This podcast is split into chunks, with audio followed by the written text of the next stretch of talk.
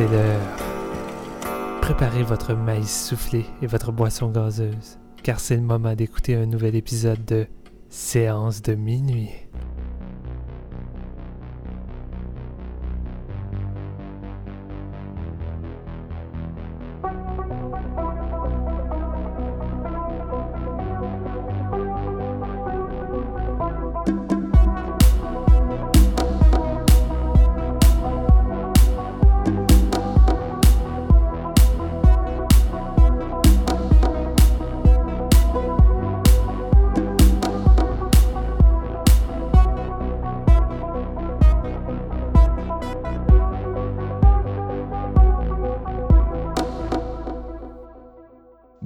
Tout le monde, bienvenue à ce nouvel épisode de Séance de minuit.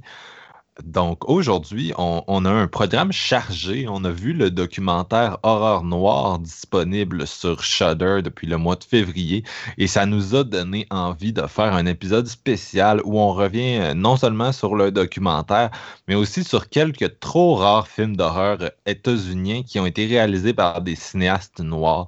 Donc c'est bien sûr le sujet euh, du documentaire. Euh, et aujourd'hui, on a, isolé trois films dont on voulait parler, c'est-à-dire Ganja NS de Bill Gunn, Tales from the Hood de Rusty Kondieff et Demon Knight d'Ernest Dickerson.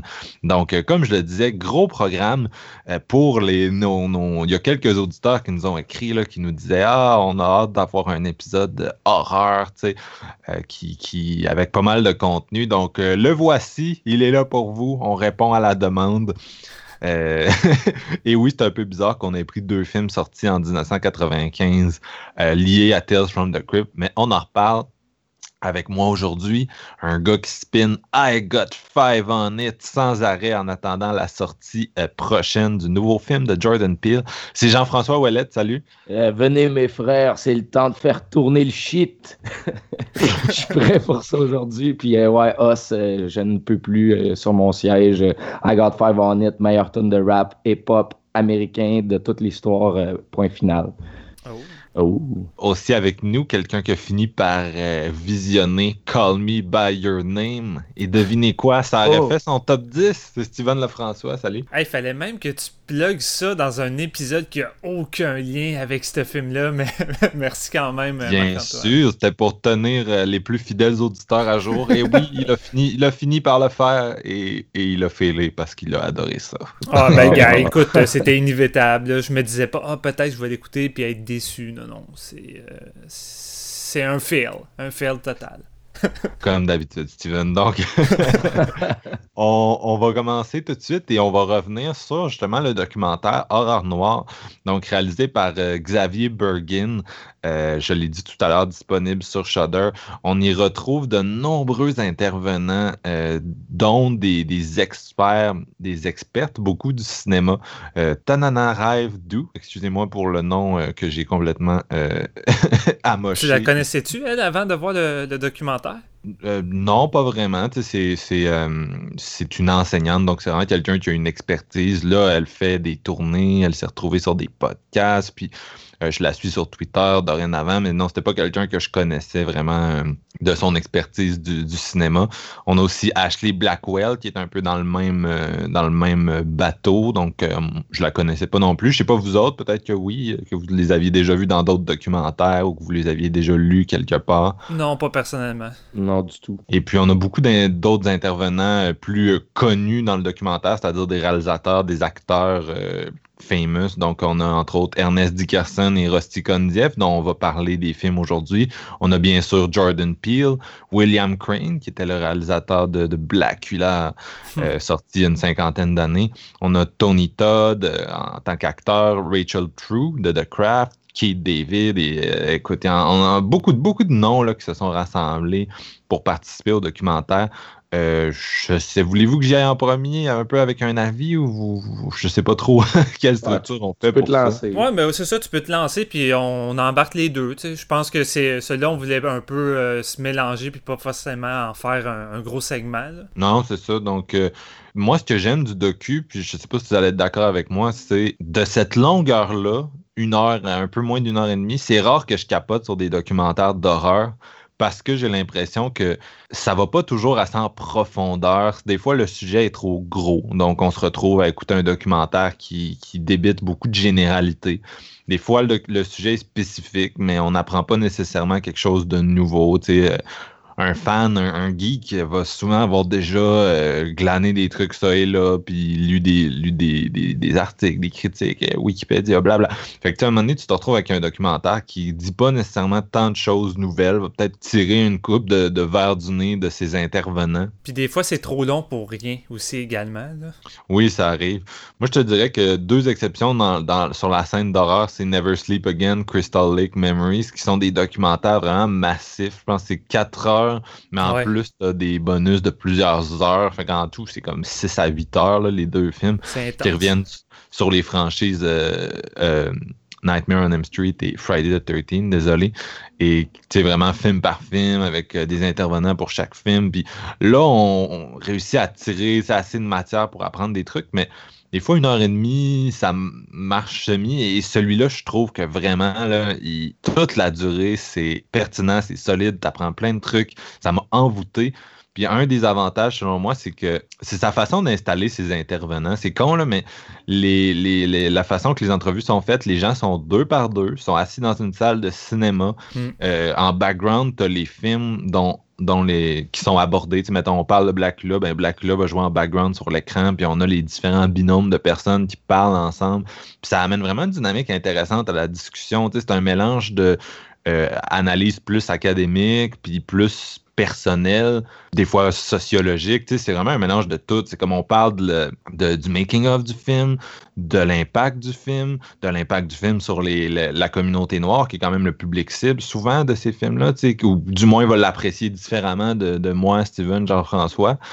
Puis, euh, tu sais, c'est vraiment aussi des appréciations purement personnelles. Fait que ça, genre, ça donne vraiment quoi qui bouge de façon intéressante. Je sais pas si vous en avez pensé. Là. Ouais, non, je pense exactement pareil. J'aime beaucoup le setup. Ça a un vibe très confortable. Dès les premières minutes, t'es comme déjà incrusté, je trouve. Puis, sans que les personnes soient tous euh, ensemble, comme tu dis, c'est du deux par deux. Mais j'ai l'impression qu'il y a une genre de belle chimie qui relie un peu tout ça. Puis, j'ai tellement aimé les.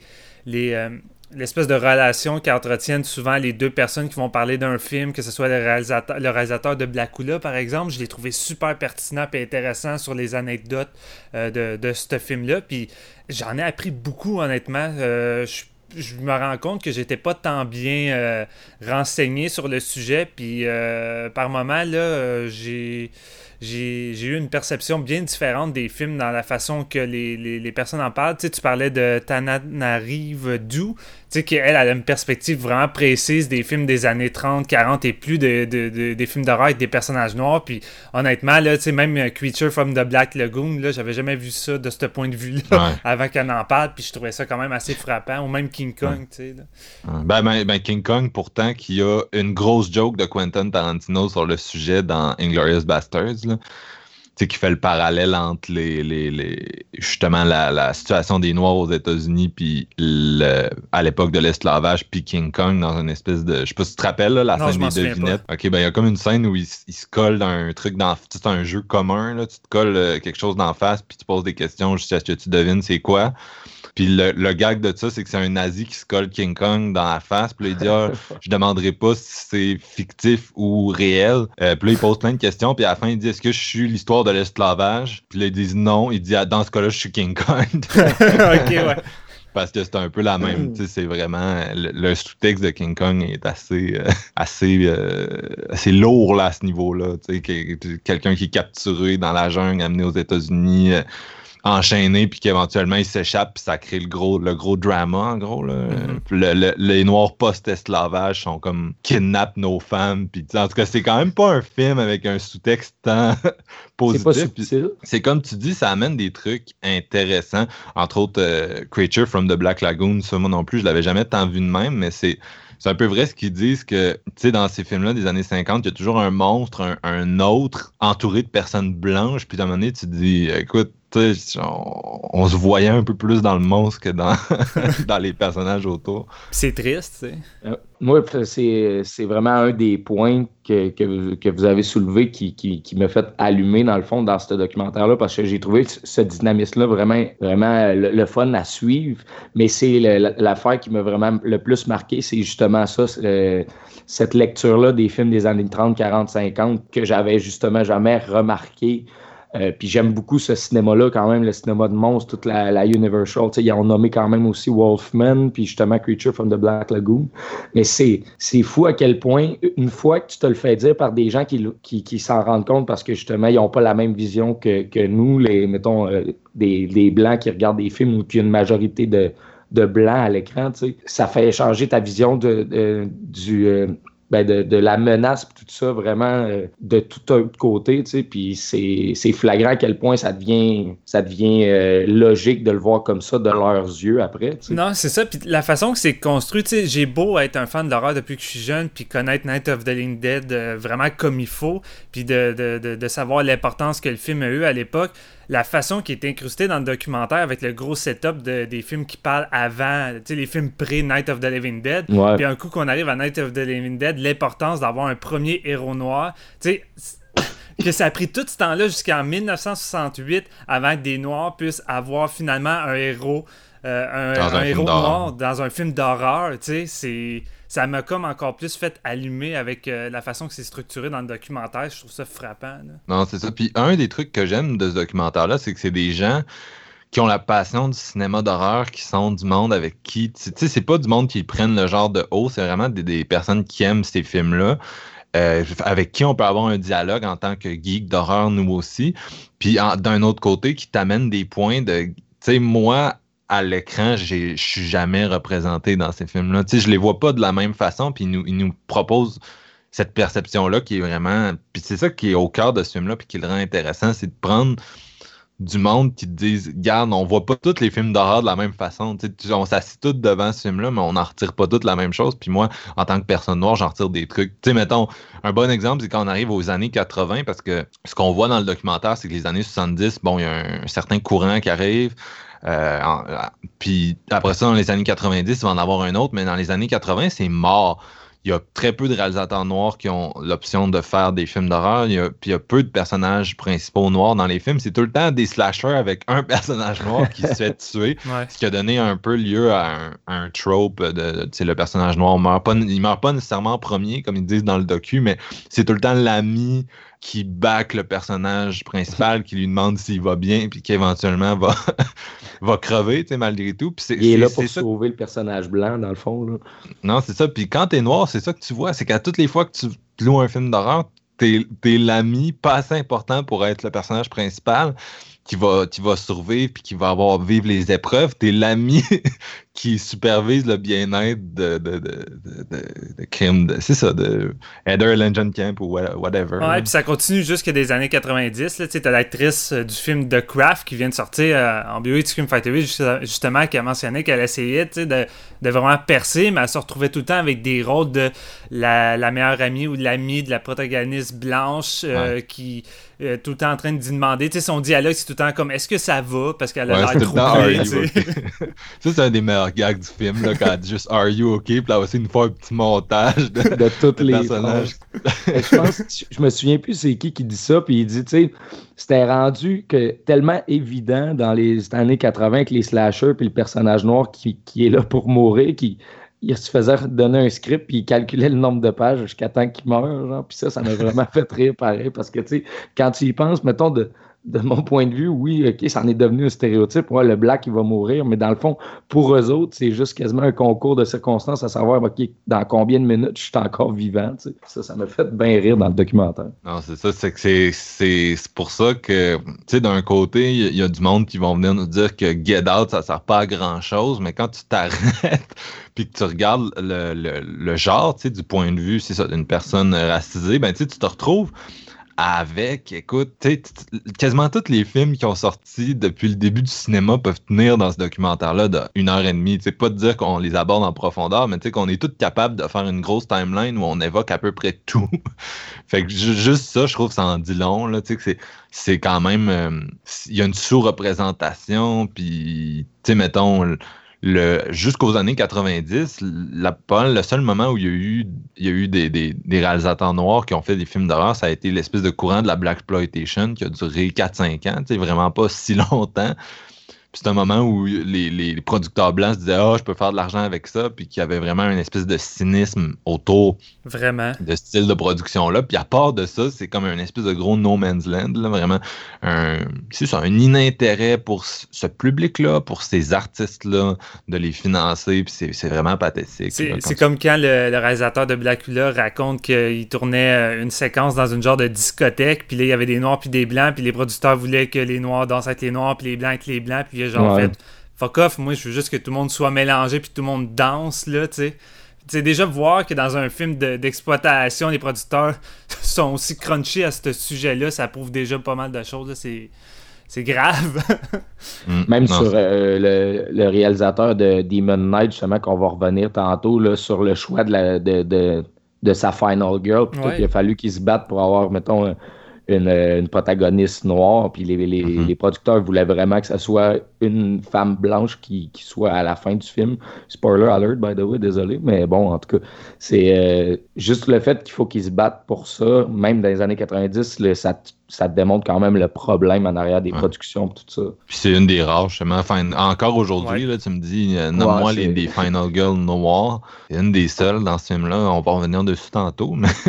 ou, même, ou même euh, People Under the Je veux dire, quand on est jeune, on porte pas attention à ça, là, mais tu sais, combien de films d'horreur qu'on voyait dans les années 90, qu'on avait un jeune héros noir, justement, dans le premier rôle, puis euh, ça arrivait, mm. ça arrivait crissement pas souvent. Là. Non, c'est ça, c'est un espèce de People Under the Stairs qui fait un peu écho à, Home Alone, puis à comme une, série de films sortis à cette époque-là, mais c'est vraiment le seul à avoir un, enfant noir. Puis comme tu dis, on voit les réactions du monde euh, dans le dans Horreur Noir qui, qui, capotaient quand ils ont vu que ça sortait, ben ils comprenaient pas qu'il ait casté un, un enfant noir, mais bon, peut-être que Wes Craven voulait s'excuser de Serpent in the Rainbow, qui est assez douteux au niveau de la représentation. Ouais, puis ça, je pense, c'est un documentaire aussi qui remet les choses sur le droit chemin par rapport au voodoo, là, qui est tout le temps perçu comme de quoi de, de diabolique dans les films d'horreur, alors que c'est tout le contraire. Je pense que le, le, le, cinéma datant d'horreur ont tellement donné une mauvaise image à ça comme étant quelque chose de diabolique, euh, comme de la magie noire, mais c'est en fait, c'est plus de la magie blanche que de la magie noire en tant que telle. C'est nono. Ah, tu prends juste exemple, ils en ont pas parlé dans le documentaire, mais moi, un, film que j'ai dans ma collection, puis que juste le titre est risible, là, mais t'es Black Demons, tu sais, Demons 3. Je veux dire, tu, ouais, t'en vas genre dans le. Je, pense que ça se passe euh, en Afrique où je me souviens plus trop. Puis justement, il y a du voodoo qui est vu comme de quoi de evil, premièrement, qui est, qui, est le, le, sujet de ça, justement. Puis c'est juste des noirs zombies qui viennent attaquer des blancs. Puis c'est tellement ridicule, en fait, comme concept. Mais je, pensais qu'il allait le nommer dans le documentaire parce que ça, moi, ça m'a vraiment frappé quand j'ai acheté ce film-là. J'avais pas vu dans le titre que c'était vraiment à, ce point-là, mais c'est vraiment. Euh, Écoute, euh, si, euh, il avait fallu qu'il nomme tous les, films risibles qui traitent ça de cette ah, façon-là, le documentaire aurait pu durer comme 4 heures. Là.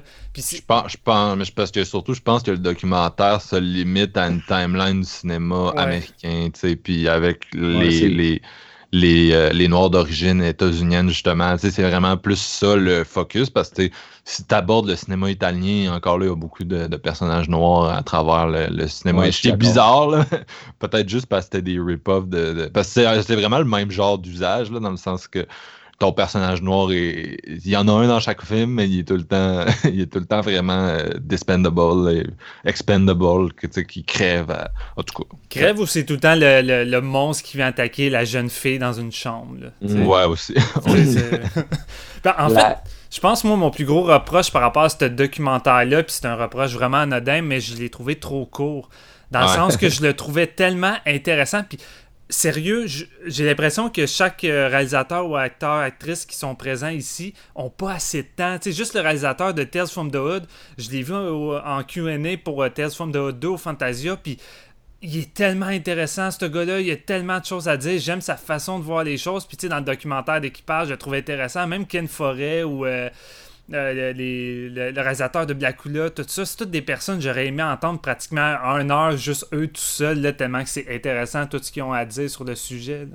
C'est une qualité puis un défaut, ça, quand on dit d'un truc qui est trop court, parce que ça veut dire ce qu'il m'a donné, ça m'a vraiment plu. Oh, oui, c'est vrai. vrai.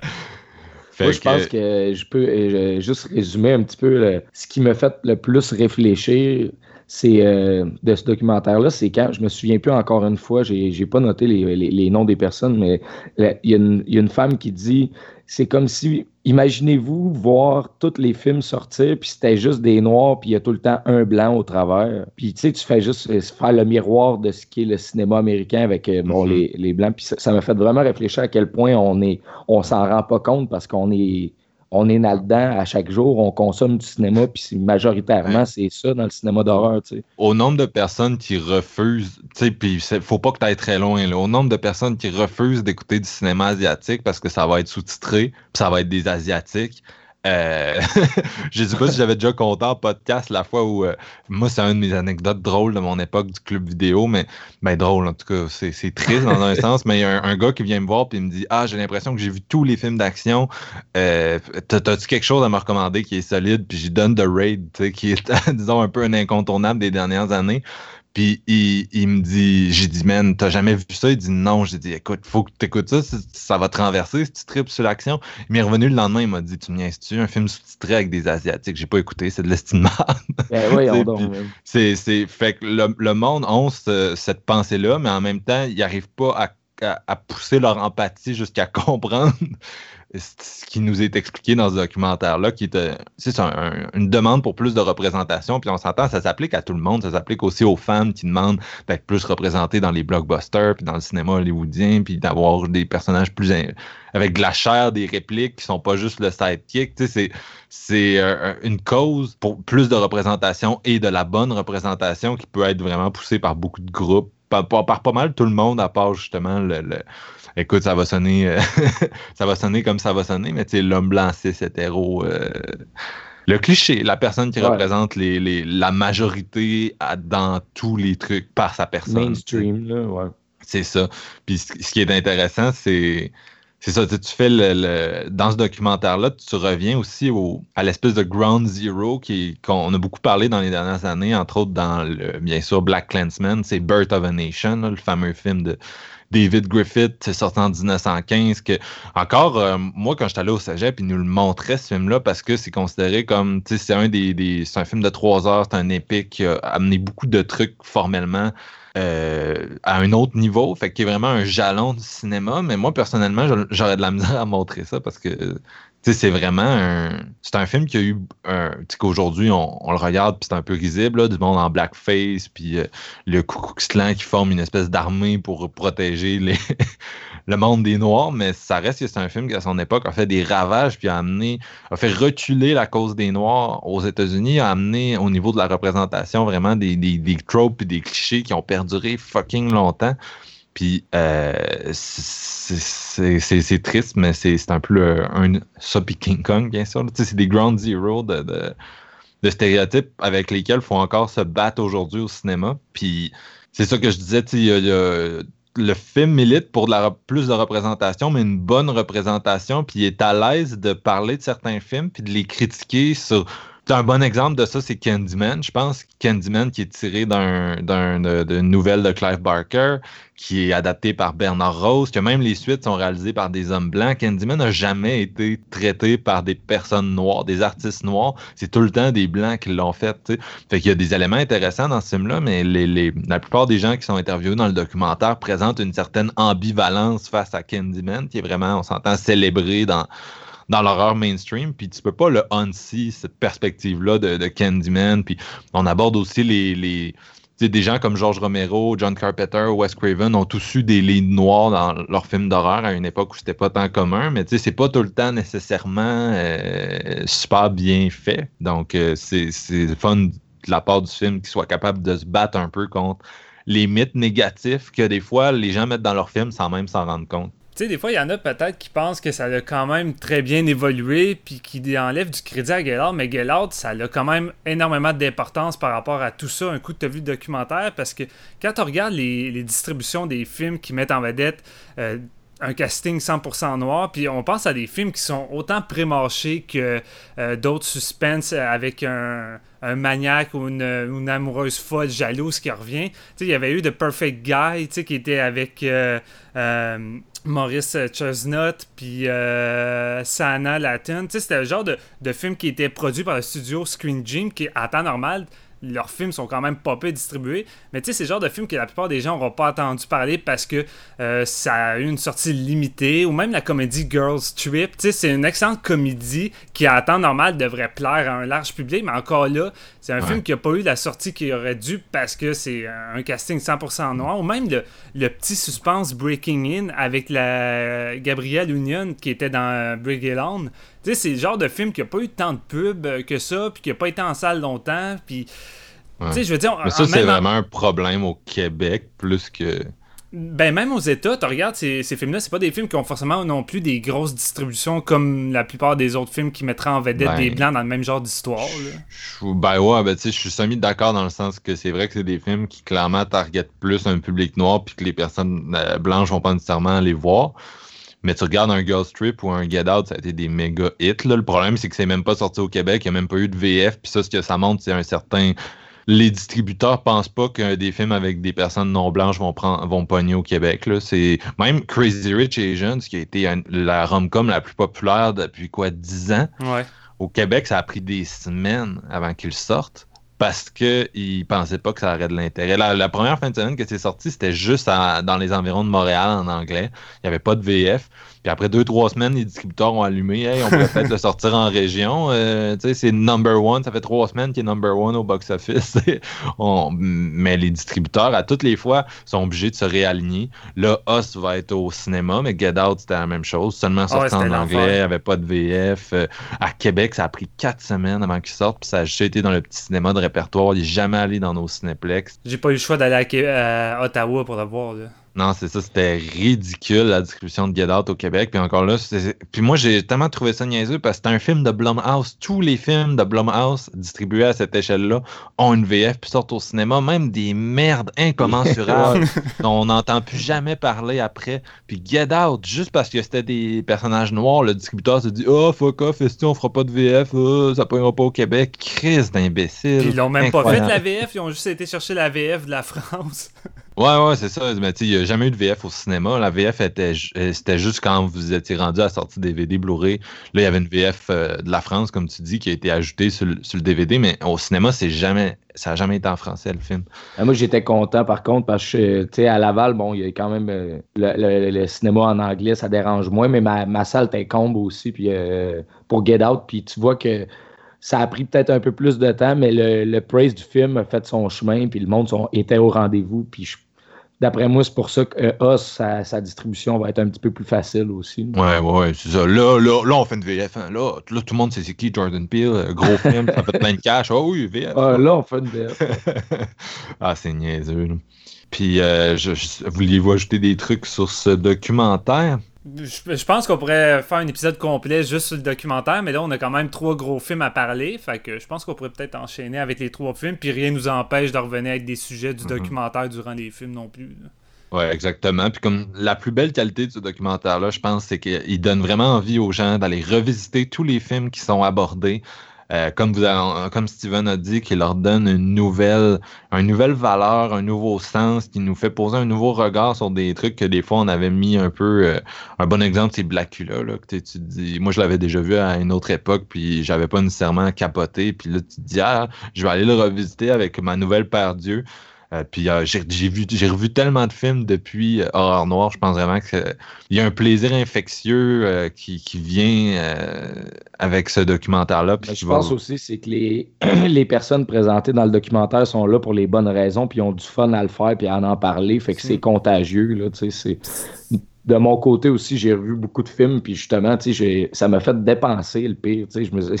J'ai acheté le double de Blackula que j'ai pas regardé par contre, mais j'ai revu mon Candyman, j'ai vu mon Criterion de Night of the Living Dead, puis ça, ça donne ce goût-là. Puis comme tu le dis, de le revoir avec un, esprit un petit peu plus euh, informé peut-être, de, de, l'avoir avec un autre. Euh, un autre avis peut-être en arrière. Fait que non, c'est vraiment très, très intéressant. c'est fou parce que les films d'exploitation en tant que tel, souvent, c'est juste une manière assez facile et boboche de faire de l'argent euh, avec des films qui vont dans, la facilité. Mais je veux dire, pour quelques réalisateurs noirs, c'est leur seul moyen de pouvoir tourner quelque chose puis de pouvoir exprimer. Fait que tu regardes des films de même puis tu vois les petits messages ou des petits trucs qui tentent d'incruster là-dedans, euh, qui rajoutent une certaine importance à ce genre de film-là que bien d'autres ont pas puis que finalement, après l'avoir vu, tu oublies déjà puis ça, fait partie des pratiquement des nanars que tu, tu risques pas de revoir un jour.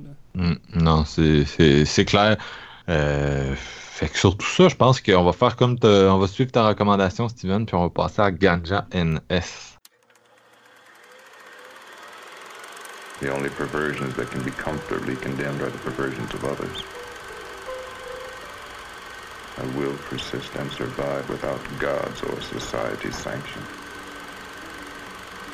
I will not be tortured. I will not be punished. I will not be guilty. The blood of our Lord Jesus Christ, which was shed for thee, preserve thy body and soul for everlasting life. Drink this in remembrance that Christ's blood was shed for thee. And be thankful. Donc, Ganja NS, euh, aussi connu comme le film que Steven et Jean-François ne voulaient pas introduire parce que c'est euh, pur produit années 70, pur mindfuck. Film écrit et réalisé par Bill Gunn, qui joue aussi un rôle dans le film aux côtés de Marlene Clark, euh, la ganja du titre, une habituée du cinéma d'exploitation de l'époque, ainsi que le fameux Dwayne Jones, qui lui joue S. Dwayne, c'est bien sûr le lead de Night of the Living Dead dans un de ses rares rôles principaux au cinéma hors Night, justement euh, c'était plus un habitué du théâtre. Donc l'histoire est difficile à résumer, mais en gros, c'est celle d'un homme riche qui est poignardé par une dague ancienne euh, qui, se retrouve affligé de, symptômes de vampirisme. Euh, ensuite, un certain Georges Meda qui vient à sa rencontre et qui meurt. On ne sait pas trop comment. Le montage est vraiment wide, particulièrement dans les premières minutes. Est-ce que c'est un suicide? Possiblement. sa veuve est la prochaine à se présenter au domaine de S. Elle se nomme Ganja, bien Et S va l'initier au, miracle de la vie éternelle, va la vampiriser. Euh, tu as aussi le point de vue à travers tout ça d'un gars part-time preacher, part-time chauffeur. C'est le genre de film que, écoute, j'ai lu une espèce de grande analyse qui est, qui est euh, une des premières qui sort quand tu, quand tu googles le film, qui essaie juste de redistribuer les points de vue du film pour comprendre qu'est-ce qui est dit puis quand. Et juste ça, c'est assez euh, difficile faut un peu revenir sur l'historique du film avant, avant tout ça. Donc, on est au début des années 70. C'est la, c'est la première fois aux États-Unis, on en parlait tout à l'heure, qu'il y a une espèce de vague de cinéma d'horreur réalisé par des cinéastes noirs qui s'inscrit dans le courant plus global de la Black Exploitation. Euh, bien sûr, vous devez connaître Shaft, Coffee, Pam Grier, euh, Quentin Tarantino qui a rendu hommage à cette tradition de cinéma-là. que, que, que, ce soit une bonne ou une mauvaise chose, on, on pourrait en discuter, mais euh, ces films sont bons en tout cas. Donc, euh, Horreur Noire lève un peu le rideau sur cette période-là. Nous montre, euh, Steven l'a dit, un cinéaste comme William, William Crane, le réalisateur de Blackula, qui doit travailler avec un crew plein de blancs, des fois peu concerné par ce qu'il essaie de faire, puis qui doit vraiment. Il essaie un peu de glisser des, des trucs intéressants à travers un film qui est quand même régi par des producteurs blancs qui veulent de quoi d'assez précis qui ont un mépris du cinéaste, qui ont un mépris du public, qui pensent pas que. C'est con à dire, mais je pense qu'ils méprisent un peu l'intelligence de ce public-là, puis qui pensent pas qu'un cinéma trop complexe, ça peut les rejoindre. Donc arrive Bill Gunn, qui est aux antipodes de tout ça. Donc un scénariste, un auteur pour le théâtre. Euh, à ce point-là, dans seulement un film à son actif comme réalisateur. Et comme souvent à cette époque-là, les années 70, on a un cinéma indépendant, un cinéaste pardon, indépendant qui va, qui va hacker le système Donc, euh, il a reçu l'argent de, wannabe producteurs qui voulaient répliquer le succès de Blackula. Vraiment, du monde qui n'était pas tant dans le business du cinéma, qui sont venus le voir, qui ont dit Ah, je te donne 300 000, si je me souviens bien, 300 000 en argent de l'époque, pour un autre Blackula. Donc, il a dit OK, vous voulez un film de vampirisme, je vais vous en donner un. Et disons que le résultat, c'est pas exactement qu'est-ce que, qu'est-ce que les producteurs avaient en tête. Et là, il faut spécifier, le film a longtemps été indisponible dans la version qu'on a vue tous les trois, qui est sur Shudder, parce que les producteurs, justement, se sont fâchés et ont coupé le film. Euh, donc, on en a fait une version remontée, vraiment plus basique, qu'ils ont mis au cinéma, parce que ce qu'ils voulaient, c'était un film d'exploitation, puis ils l'ont monté comme si c'en était un. Je sais pas comment ils ont pu faire, sérieux, là. ouais, ben c'est ça, ça, ça a fait une version qui est plus courte, mais aussi, tu sais, vraiment euh, assez moyenne. Donc, euh, pourtant, la première de ce film-là avait eu lieu au Festival de Cannes. Ça avait été très bien reçu en Europe. La librairie du Congrès aux États-Unis en a préservé une copie de la version uncut. Donc, Kino l'a ressorti, a retravaillé cette version-là, puis l'a ressorti dans, toute sa gloire. Euh, c'est pas nécessairement un film parfait, mais c'est une vision de réalisateur vraiment unique et, qui valait la peine, je pense, d'être préservée. toutes les visions de réalisateurs valent la peine d'être préservées, bien sûr, mais tu sais, c'est vraiment un. C'est un film qui a vraiment rien de comparable dans les années. dans, les, dans cette période-là. Puis Pré-Get Out, c'est un des films d'horreur les plus passionnants réalisés par un auteur noir qui se prononce vraiment sur l'expérience d'être un noir aux États-Unis à cette époque-là. Aujourd'hui encore, je pourrais persuader que aujourd'hui encore le public, euh, le public euh, racisé doit encore se retrouver là, dans les trucs qui sont avancés là-dedans. Mais c'est, ça reste un film qui est beaucoup moins accessible que Get Out. Là. Jordan est vraiment une personne qui essaye de faire du cinéma universel, qui parle au plus de monde possible.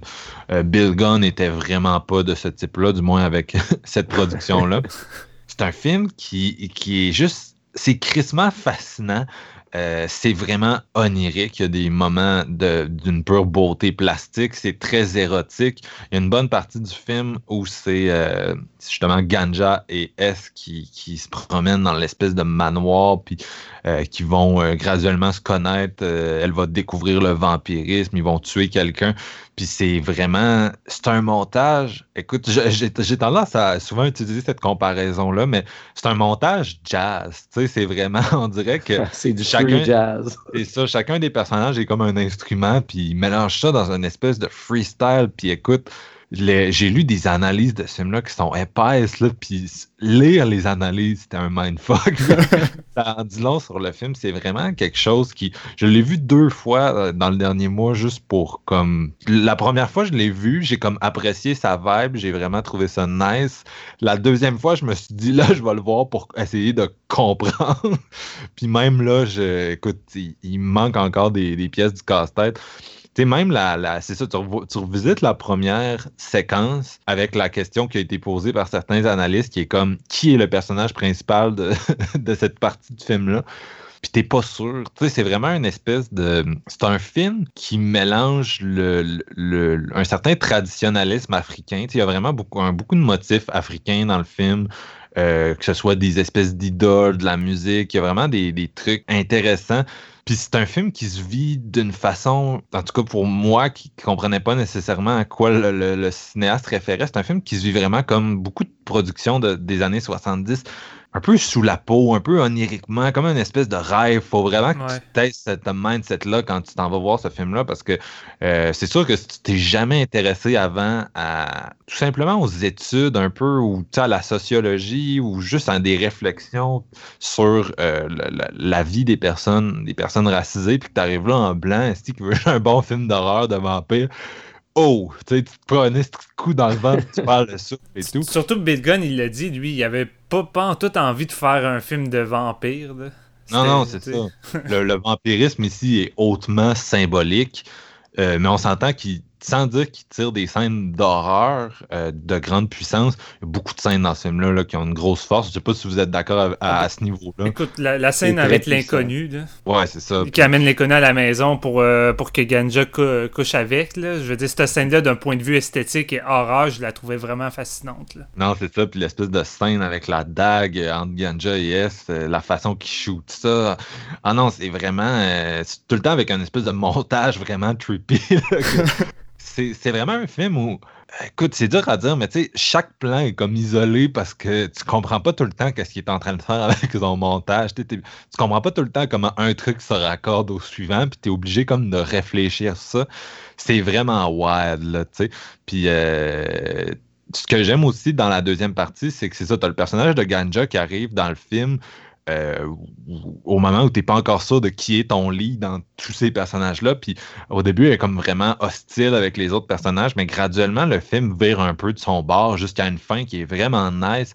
Puis ça amène un personnage de femme noire, parce que plus encore que les, que les, que les personnages noirs, je pense que les, femmes noires ont eu un estime de mauvais moment au cinéma. Là, ils ont longtemps été l'underdog le, dans le cinéma américain. Puis elle gagne un certain pouvoir dans, l'espèce de progression de la structure. C'est vraiment intéressant qu'est-ce qu'il fait avec ce personnage-là, avec bien sûr une finale euh, vraiment cool.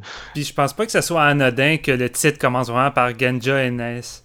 Oui, c'est ça. C'est vraiment elle, au bout du compte, qui prend toute la place, même si la première moitié du film, tu t'en doutes pas vraiment. Puis tu te demandes pratiquement, elle, elle est rendue où, elle?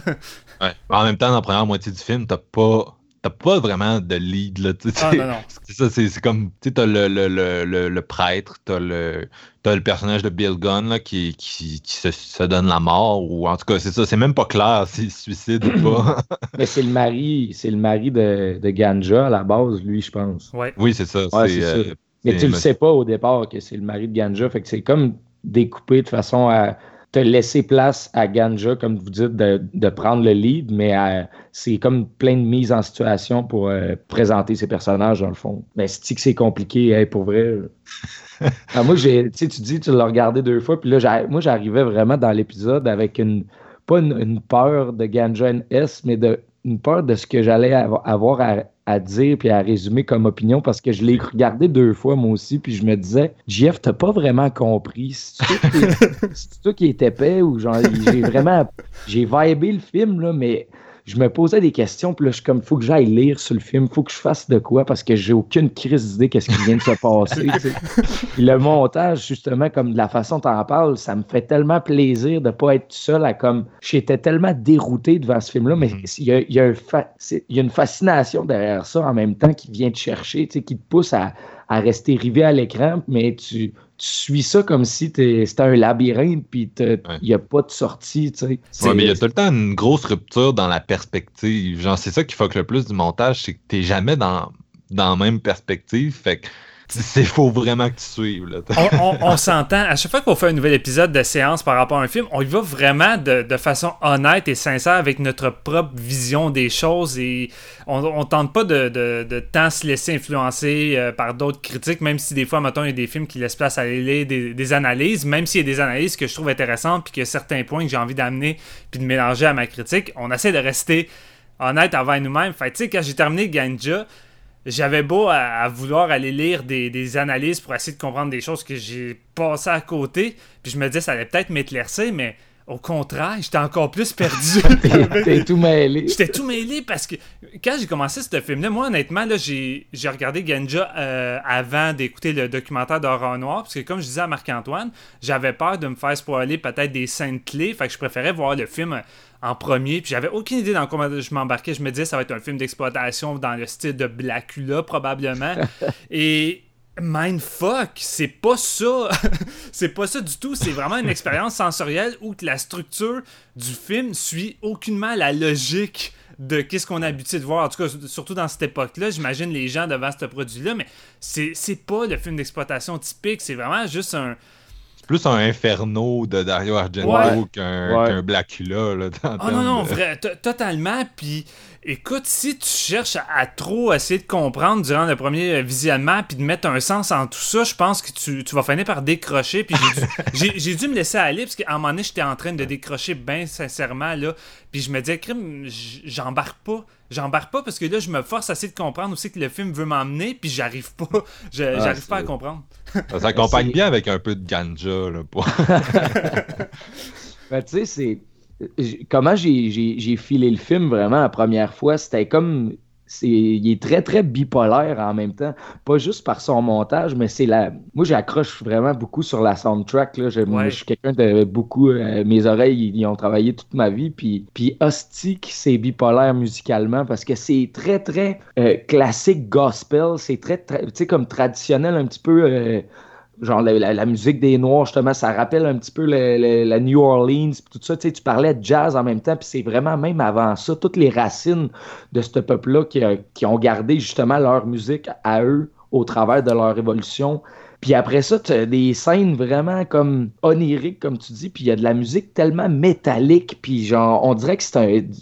Tu vas chez le dentiste, puis tu as 52 machines d'un dent, puis tu files pas puis ça t'amène vraiment à te sentir là, tout pogné, mais c'est tellement bien fait quand même au final. T'as une espèce de petit thème rituel qui est quand même euh, qui revient assez souvent durant les moments d'horreur, puis ça crée une espèce de d'atmosphère euh, malaisante. le, film s'est terminé, puis on dirait que le thème jouait encore dans, ma tête.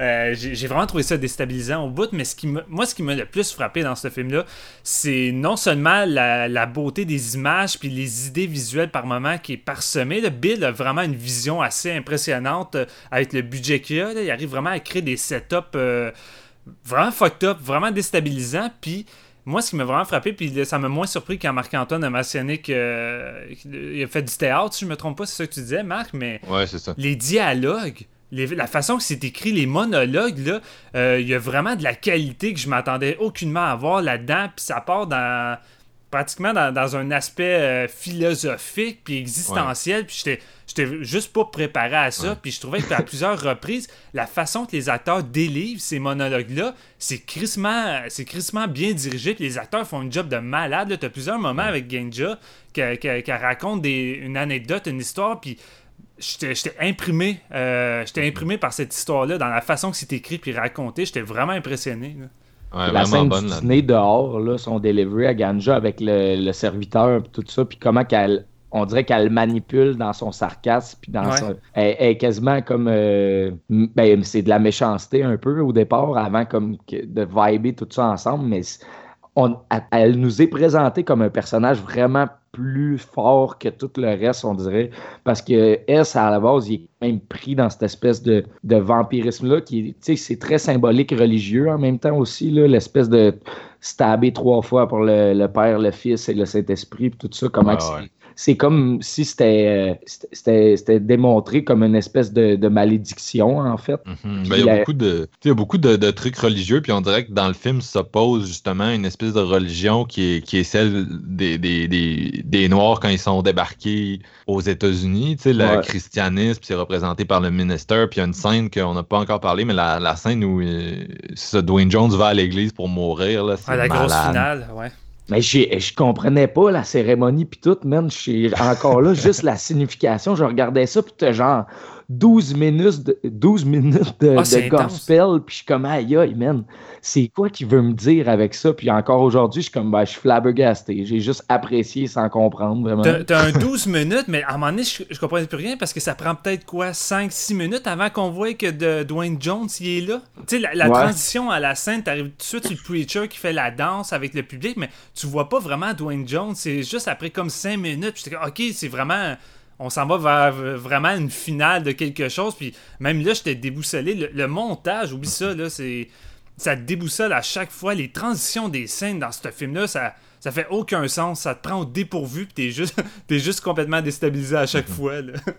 J'ai l'impression qu'à travers ça, il essaie d'aller chercher une espèce de. C'est ça, une déstabilisation que peut-être lui ressent, puis d'aller nailer une, une, identité fracturée de, de de l'African American, de l'Afro-Américain, tu vraiment du noir états-unien, d'une personne qui, qui, vit, qui vit à travers deux identités, deux cultures, deux espèces de. Tu sais, qui sont un peu étranger à tout ça, puis il réussit bien à te vendre cette confusion-là ah des personnages, puis dans sa structure.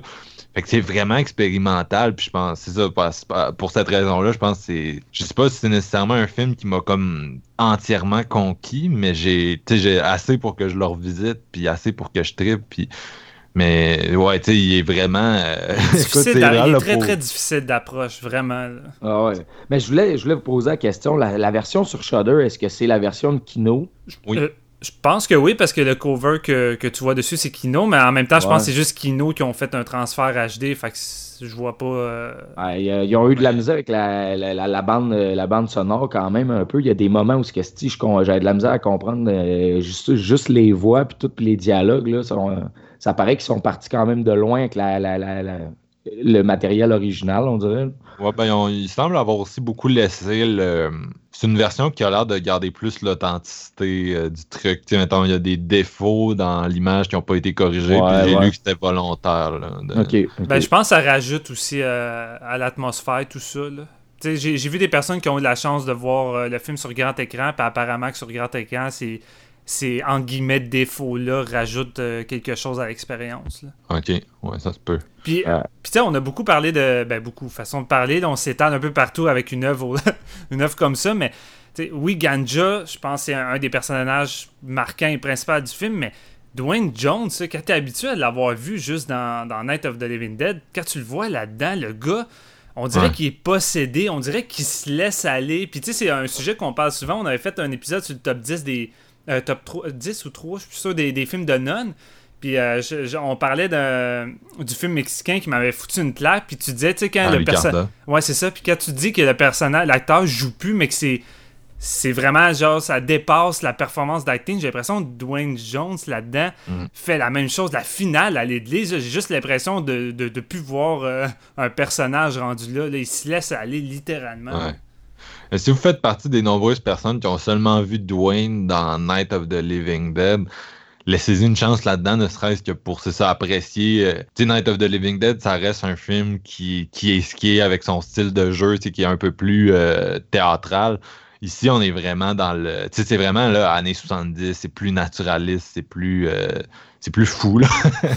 Puis c'est vraiment pas le même style de jeu. Fait que c'est là que tu mesures un peu la, force de Dwayne. Parce que dans Night, il est solide, mais tu sais, c'est ça. C'est plus. Euh, c'est plus cadré, je pense. Ouais, c'est ça.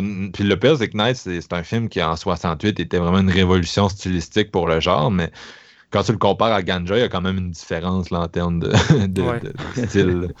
Ben, Night of the Living Dead est vraiment plus facile d'approche au Oui, oui, oui, certainement. certainement. Moi, un film que j'ai vu, puis c'est fucké, ça a comme semi-rapport, mais je vais quand même l'amener ici. Euh, dans, toute cette espèce de grand euh, mois de février où on a revisité des trucs, le Criterion Channel, ils, ont sorti euh, To Sleep, To Sleep with Anger, mm-hmm. un, film qui avait été un peu enterré de Charles Burnett, sorti en 1990.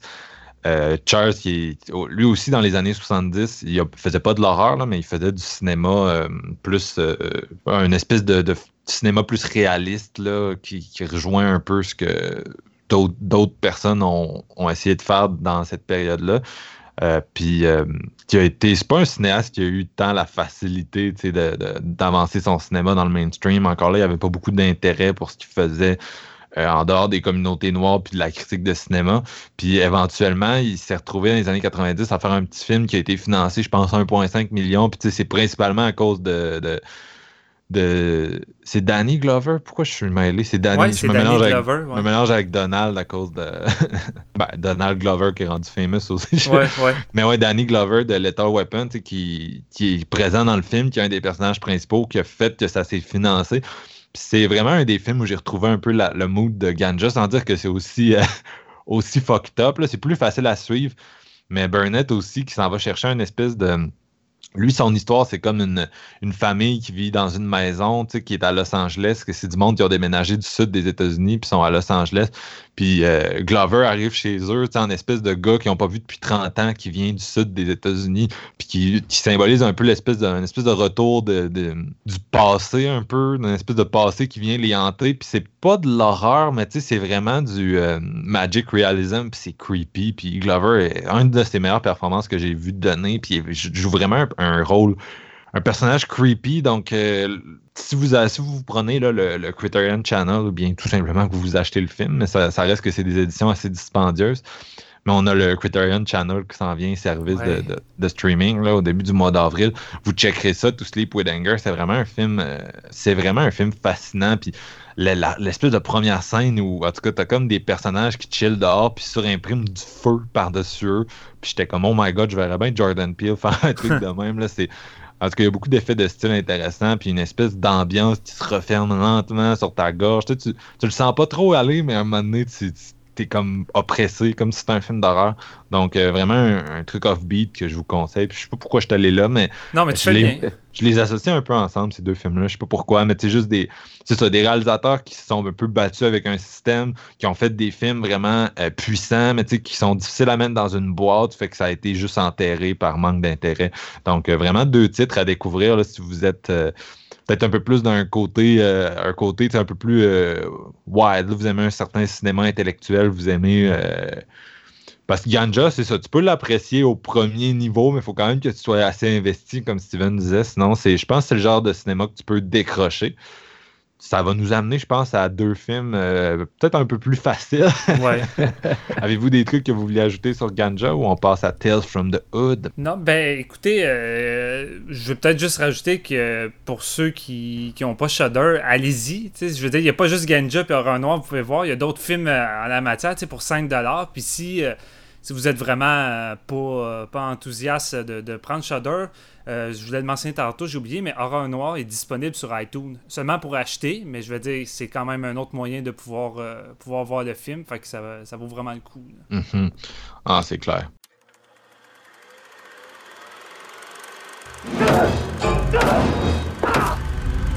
Welcome to hell!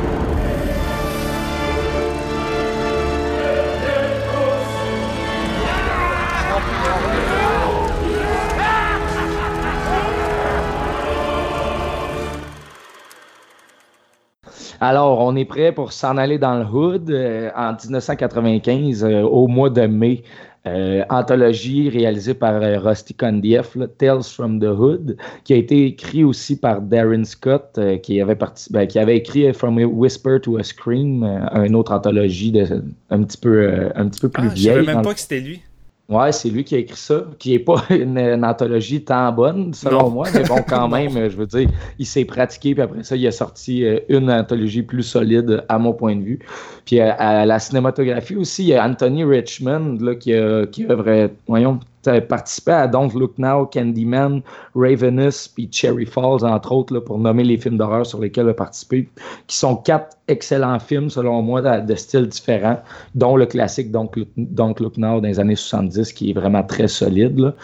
Euh, bon, écoute, c'est pas longtemps après euh, un des excellents albums de Tupac. on est vraiment dans un vibe américain hip-hop où ce que le, rap bat son plein, East Coast, West Coast, Biggie, puis Tupac d'un bord. Puis ça, dans, personnellement, dans Tales from the Hood, ça se ressent énormément. Euh, dans le fond, c'est on retrouve trois euh, drug dealers qui s'en vont chercher leur shit euh, dans une maison funéraire où il y a un directeur justement vraiment étrange qui les attend là parce que c'est lui qui est supposé leur donner euh, leur drogue. Puis finalement, ce personnage haut en couleur qui est interprété par euh, Clarence Williams, il va leur raconter des petites histoires par rapport au, au cercueil et aux morts qui se trouvent dans l'endroit, puis il va essayer de les, les effrayer avec ça. C'est quatre histoires, dans le fond, puis, puis juste noter, mettons, que la, la structure de Tales from the Hood, je la trouve tellement solide, de la façon que c'est raconté, c'est tellement intéressant. Juste le filon principal nous amène, euh, nous incite vraiment à être intéressé. Puis, euh, le fil conducteur, il est bon. Puis tu sais, c'est quelque chose qui peut qui peut être rare dans les anthologies, malheureusement. Souvent, c'est le, maillon faible de l'histoire, c'est ce qui est supposé te raconter l'histoire. Fait que c'est un peu plate. Quand, quand c'est pas intéressant, on dirait que tu t'attends juste l'autre histoire. Mais là, dans ce, dans ce Tales from the Hood, Clarence Williams fait toute la job pour nous raconter cette histoire-là. Il, est vraiment. tellement bon. Là, genre, tu sais, parce que c'est un film qui, qui, se compare beaucoup à, bien sûr, à Tales from the Crypt. Là. Le, le, titre est un jeu de mots avec ça.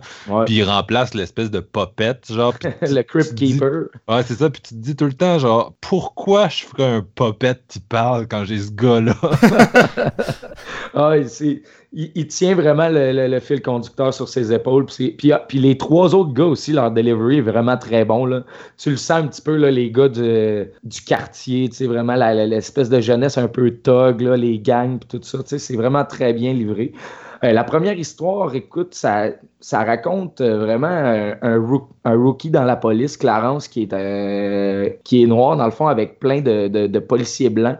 Puis il va être témoin, dans le fond, d'un. Euh, les policiers vont battre un homme noir pour aucune raison parce qu'il l'arrête sur le bord de la route. Puis lui, il va être témoin de ça. Puis il va être un petit peu euh, sans défense par rapport à ça parce qu'il ne pourra pas mettre son pied pour les aider. Puis ça va amener finalement au meurtre du, euh, personnage qui est en fait un, des gars qui dans le, mouvement pro. comment je pourrais dire ça? Qui est un genre de Martin Luther King, si on veut. Euh, droit civique. Exactement, ouais. pour les droits pour les Noirs, dans le fond, puis ils vont, il va se faire tuer. Fait que là, lui, il va, il va finir par quitter la police, puis bon, ça. Il y a un petit peu une histoire de mort-vivant qui revient pour euh, punir les, policiers et tout ça. Euh, après ça, on a la deuxième histoire, justement, qui est une histoire avec un jeune garçon à l'école qui est victime de violence conjugale. Donc, puis, puis mettons, chaque élément déclencheur de chaque histoire est résulté par du surnaturel, qui dans ce cas-ci est un monstre. On a une troisième histoire avec Doug qui veut se faire élire euh, comme euh, euh, aux, élections américaines et qui vit sur une, ancienne plantation où les Noirs vivaient et qui ont été victimes d'esclavage. Puis ça va se retourner contre lui avec des petites, des petites statuettes un peu à la Puppet Master, vraiment le fun. Et on va terminer avec une histoire de gang de rue, justement, et de réhabilitation en programme de prison euh, vraiment fucked up. très fucked up. très fucked up. Ouais, c'est vraiment. Euh, ça me faisait penser un petit peu là, à euh, voyons, Clockwork Orange, si on veut. Ce genre de punition-là, justement, par rapport aux, aux gangs, puis faire des meurtres pour des histoires d'argent, puis de ci, puis de ça. C'est drôle, hein? C'est la troisième fois que je vois Tales from the Hood j'ai complètement oublié la dernière histoire. Pour moi, il y avait juste trois histoires. Je me rappelais 0-0 de la dernière. je sais pas ah, pourquoi. on dirait qu'elle est difficile un peu parce qu'elle est comme. ok, sa structure narrative est comme linéaire, mais en même temps, c'est très, très fucked up avec le climax, comment que ça se passe, puis comment ça va finir. Mais moi, moi, la quatrième, je l'aime vraiment beaucoup, mais c'est pas ma préférée. Celle, que, celle qui me rejoint vraiment le plus, la deuxième histoire, celle de violence conjugale tout ça, comment c'est monté, l'espèce de naïveté du jeune garçon, comment que c'est joué, parce qu'il il va à l'école, puis bon, il y a des bruises, il y a des, euh, bon, des bobos, si on veut, puis son prof, il se pose des questions, il décide de il voit que, bon, lui, ici, c'est le monstre à la maison, il est tout le temps là, il sort le soir, puis il, dessine, puis, bon, il se pose des questions. Le professeur, hein, on, on est victime probablement de quelque chose à la maison, donc il s'en va là-bas, puis il, se rend compte vraiment que le beau-père est le méchant et le monstre dans tout ça. Je trouve que la naïveté dans laquelle le, monstre est traité, puis comment ils vont le combattre, c'est vraiment, vraiment bien fait. Puis pour résumer Tales from the Hood, je, trouve que les effets pratiques dans cette anthologie-là ont tellement bien vieilli. Puis c'est comme euh, avec une photographie, le, transfert de Scream Factory, on fait vraiment de quoi de solide. Là. Il y a, juste le revisiter en Blu-ray, ça, ça, vaut la peine. Sauter sur ce Blu-ray-là parce que c'est vraiment un film de qualité, puis c'est quatre histoires qui dénoncent certaines problématiques justement du peuple afro-américain, comme la violence même policière envers les Noirs, l'espèce de suprématie blanche qui se pense tout permise parce qu'ils ont les droits d'être dans la police et tout ça. Euh, chaque twist de ces quatre petites histoires-là amène à faire réfléchir aussi en même temps. Euh, parce que c'est tellement bien rendu, comment c'est écrit, le, le, le, propos est vraiment là, la, critique sociale, tout ça, c'est pas déplacé, en fait, ça met, les, ça met les bases à la bonne place, puis comment c'est traité, je trouve que c'est fort, c'est vraiment une belle écriture. Puis c'est rendu en même temps comme un petit peu, un, film qui est genre juste fun à regarder, tu te sens pas trop, euh, ça vient te chercher, mais ça, ça fait pas l'effet comme inverse du d'être pas le fun à regarder. Il y a un genre de second degré funny qu'on retrouve chez les Tales from the Crypt euh, qui, qui, revient ici. Là, tu vois qu'ils veulent faire de. C'est controversé à dire, mais tu sais, ça garde vraiment l'esprit de. Parce que tu sais, faut que tu mettes un peu les, les, les, les ici comics, genre, parce qu'on va en parler quand même dans deux films back-to-back, mais c'est des comics qui avaient été distribués à l'époque dans les années 50 puis qui avaient été shut down par. Euh, à cause de, de censure ça avait beaucoup marqué, je pense, à l'époque, les, les, jeunes, parce que ça a vraiment influencé beaucoup de films d'horreur qui sont venus ensuite. Puis bien sûr, les, anthologies des studios Amicus en premier. Tu as eu Tales from the Crypt de Freddie Francis dans les années 70. Tu as eu Vault of Horror, Asylum qui sont venus euh, peu après là, de Roy Ward Baker, donc des films british. Puis après ça, tu as eu dans les années 80, je pense, qui a un peu plus influencé le ton, c'est Creep Show. Euh, Romero, Stephen King qui rend vraiment hommage encore là à l'esprit du DC Comics. Puis il y en a eu euh, un deuxième un peu plus tard. Puis éventuellement, euh, à la fin de la décennie, tu as la série Tales from the Crypt de HBO avec Robert Zemeckis qui était très impliqué. Puis ça, je pense c'est le truc qui a été le plus marquant pour le monde de notre génération. Là. Ça a duré comme sept ans. Il y avait le fameux Puppet qui animait les trucs. Ça donne aussi lieu au, troisième film dont on va parler tout à l'heure, Demon Knight, qui est une version cinéma de, de cette série-là. T'as eu Creepshow à Teletoon, une espèce de série. Euh, ouais. Ben, c'était Tales from the Crypt Keeper, en fait. Ben, ah, en, ben, en, VF, en VF c'était Creepshow. Ouais, c'est ça, mais c'est basé sur les. Je pense que c'est des adaptations comiques des, Tales from the Crypt d'HBO, mm-hmm. dans le fond. Ouais, ouais. C'est vraiment, vraiment une, série pour enfants. Les, ben, je sais pas. Marc, t'as la même âge que moi, mais quand on était jeune, ça jouait à côté. Puis euh, moi, j'adorais cette, cette série-là. Puis d'ailleurs, encore aujourd'hui, j'essaie de retrouver l'édition DVD de la saison 1 qui est juste pas disponible. elle est genre 350$ partout. Fait que ça, je suis un peu triste. Ça va finir par sortir, d'après moi. D'après moi, ils vont rééditer ça en Blu-ray à un moment donné.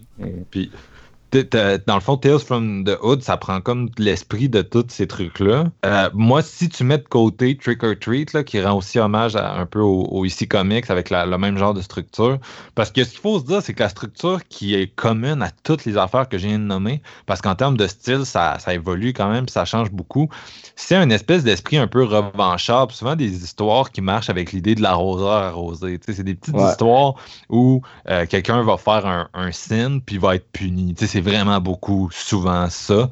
Puis Tales from the Hood amène ça dans un vibe, euh, dans un vibe euh, avec des, considérations politiques et sociales liées justement au noir. Puis c'est beaucoup aussi dans la culture des années 90, dans le sens que tu réécoutes un peu le, genre de rap qui pognait dans cette période-là avec. Euh, c'est quoi le nom du band? Jeff, c'est ça, tu sais ça. ils ont fait un biopic sur eux autres récemment. Ice Cube était là-dedans. Ça.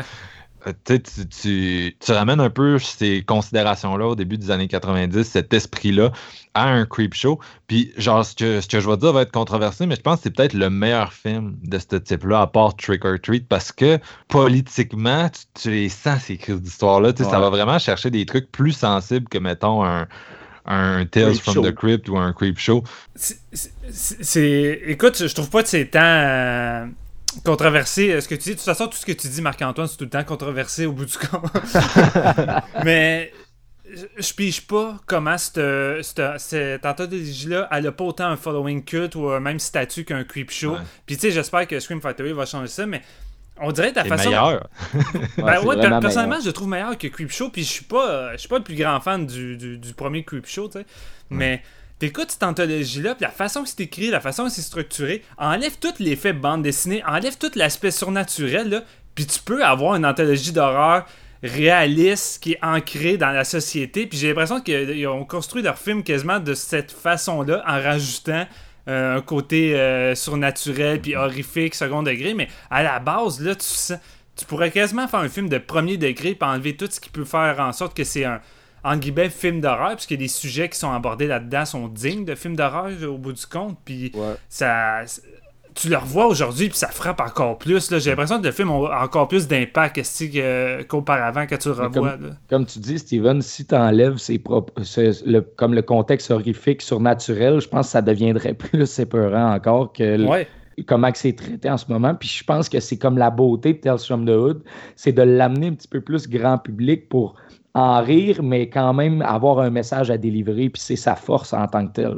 Parce que, parce que tu sais, tu regardes la, première histoire avec les, policiers blancs, puis la première, le nouveau euh, venu euh, noir qui, doit patrouiller avec eux, puis qui va assister à, l'autre euh, qui va se faire battre euh, pratiquement à mort, euh, tu sais, qui fait automatiquement référence à ce qui est arrivé dans les années 90 avec les policiers blancs, puis que, oui, c'est ça. Tu sais, au bout du compte, ils ont, ils ont été acquittés, tu sais, ils ont même pas été punis pour ça.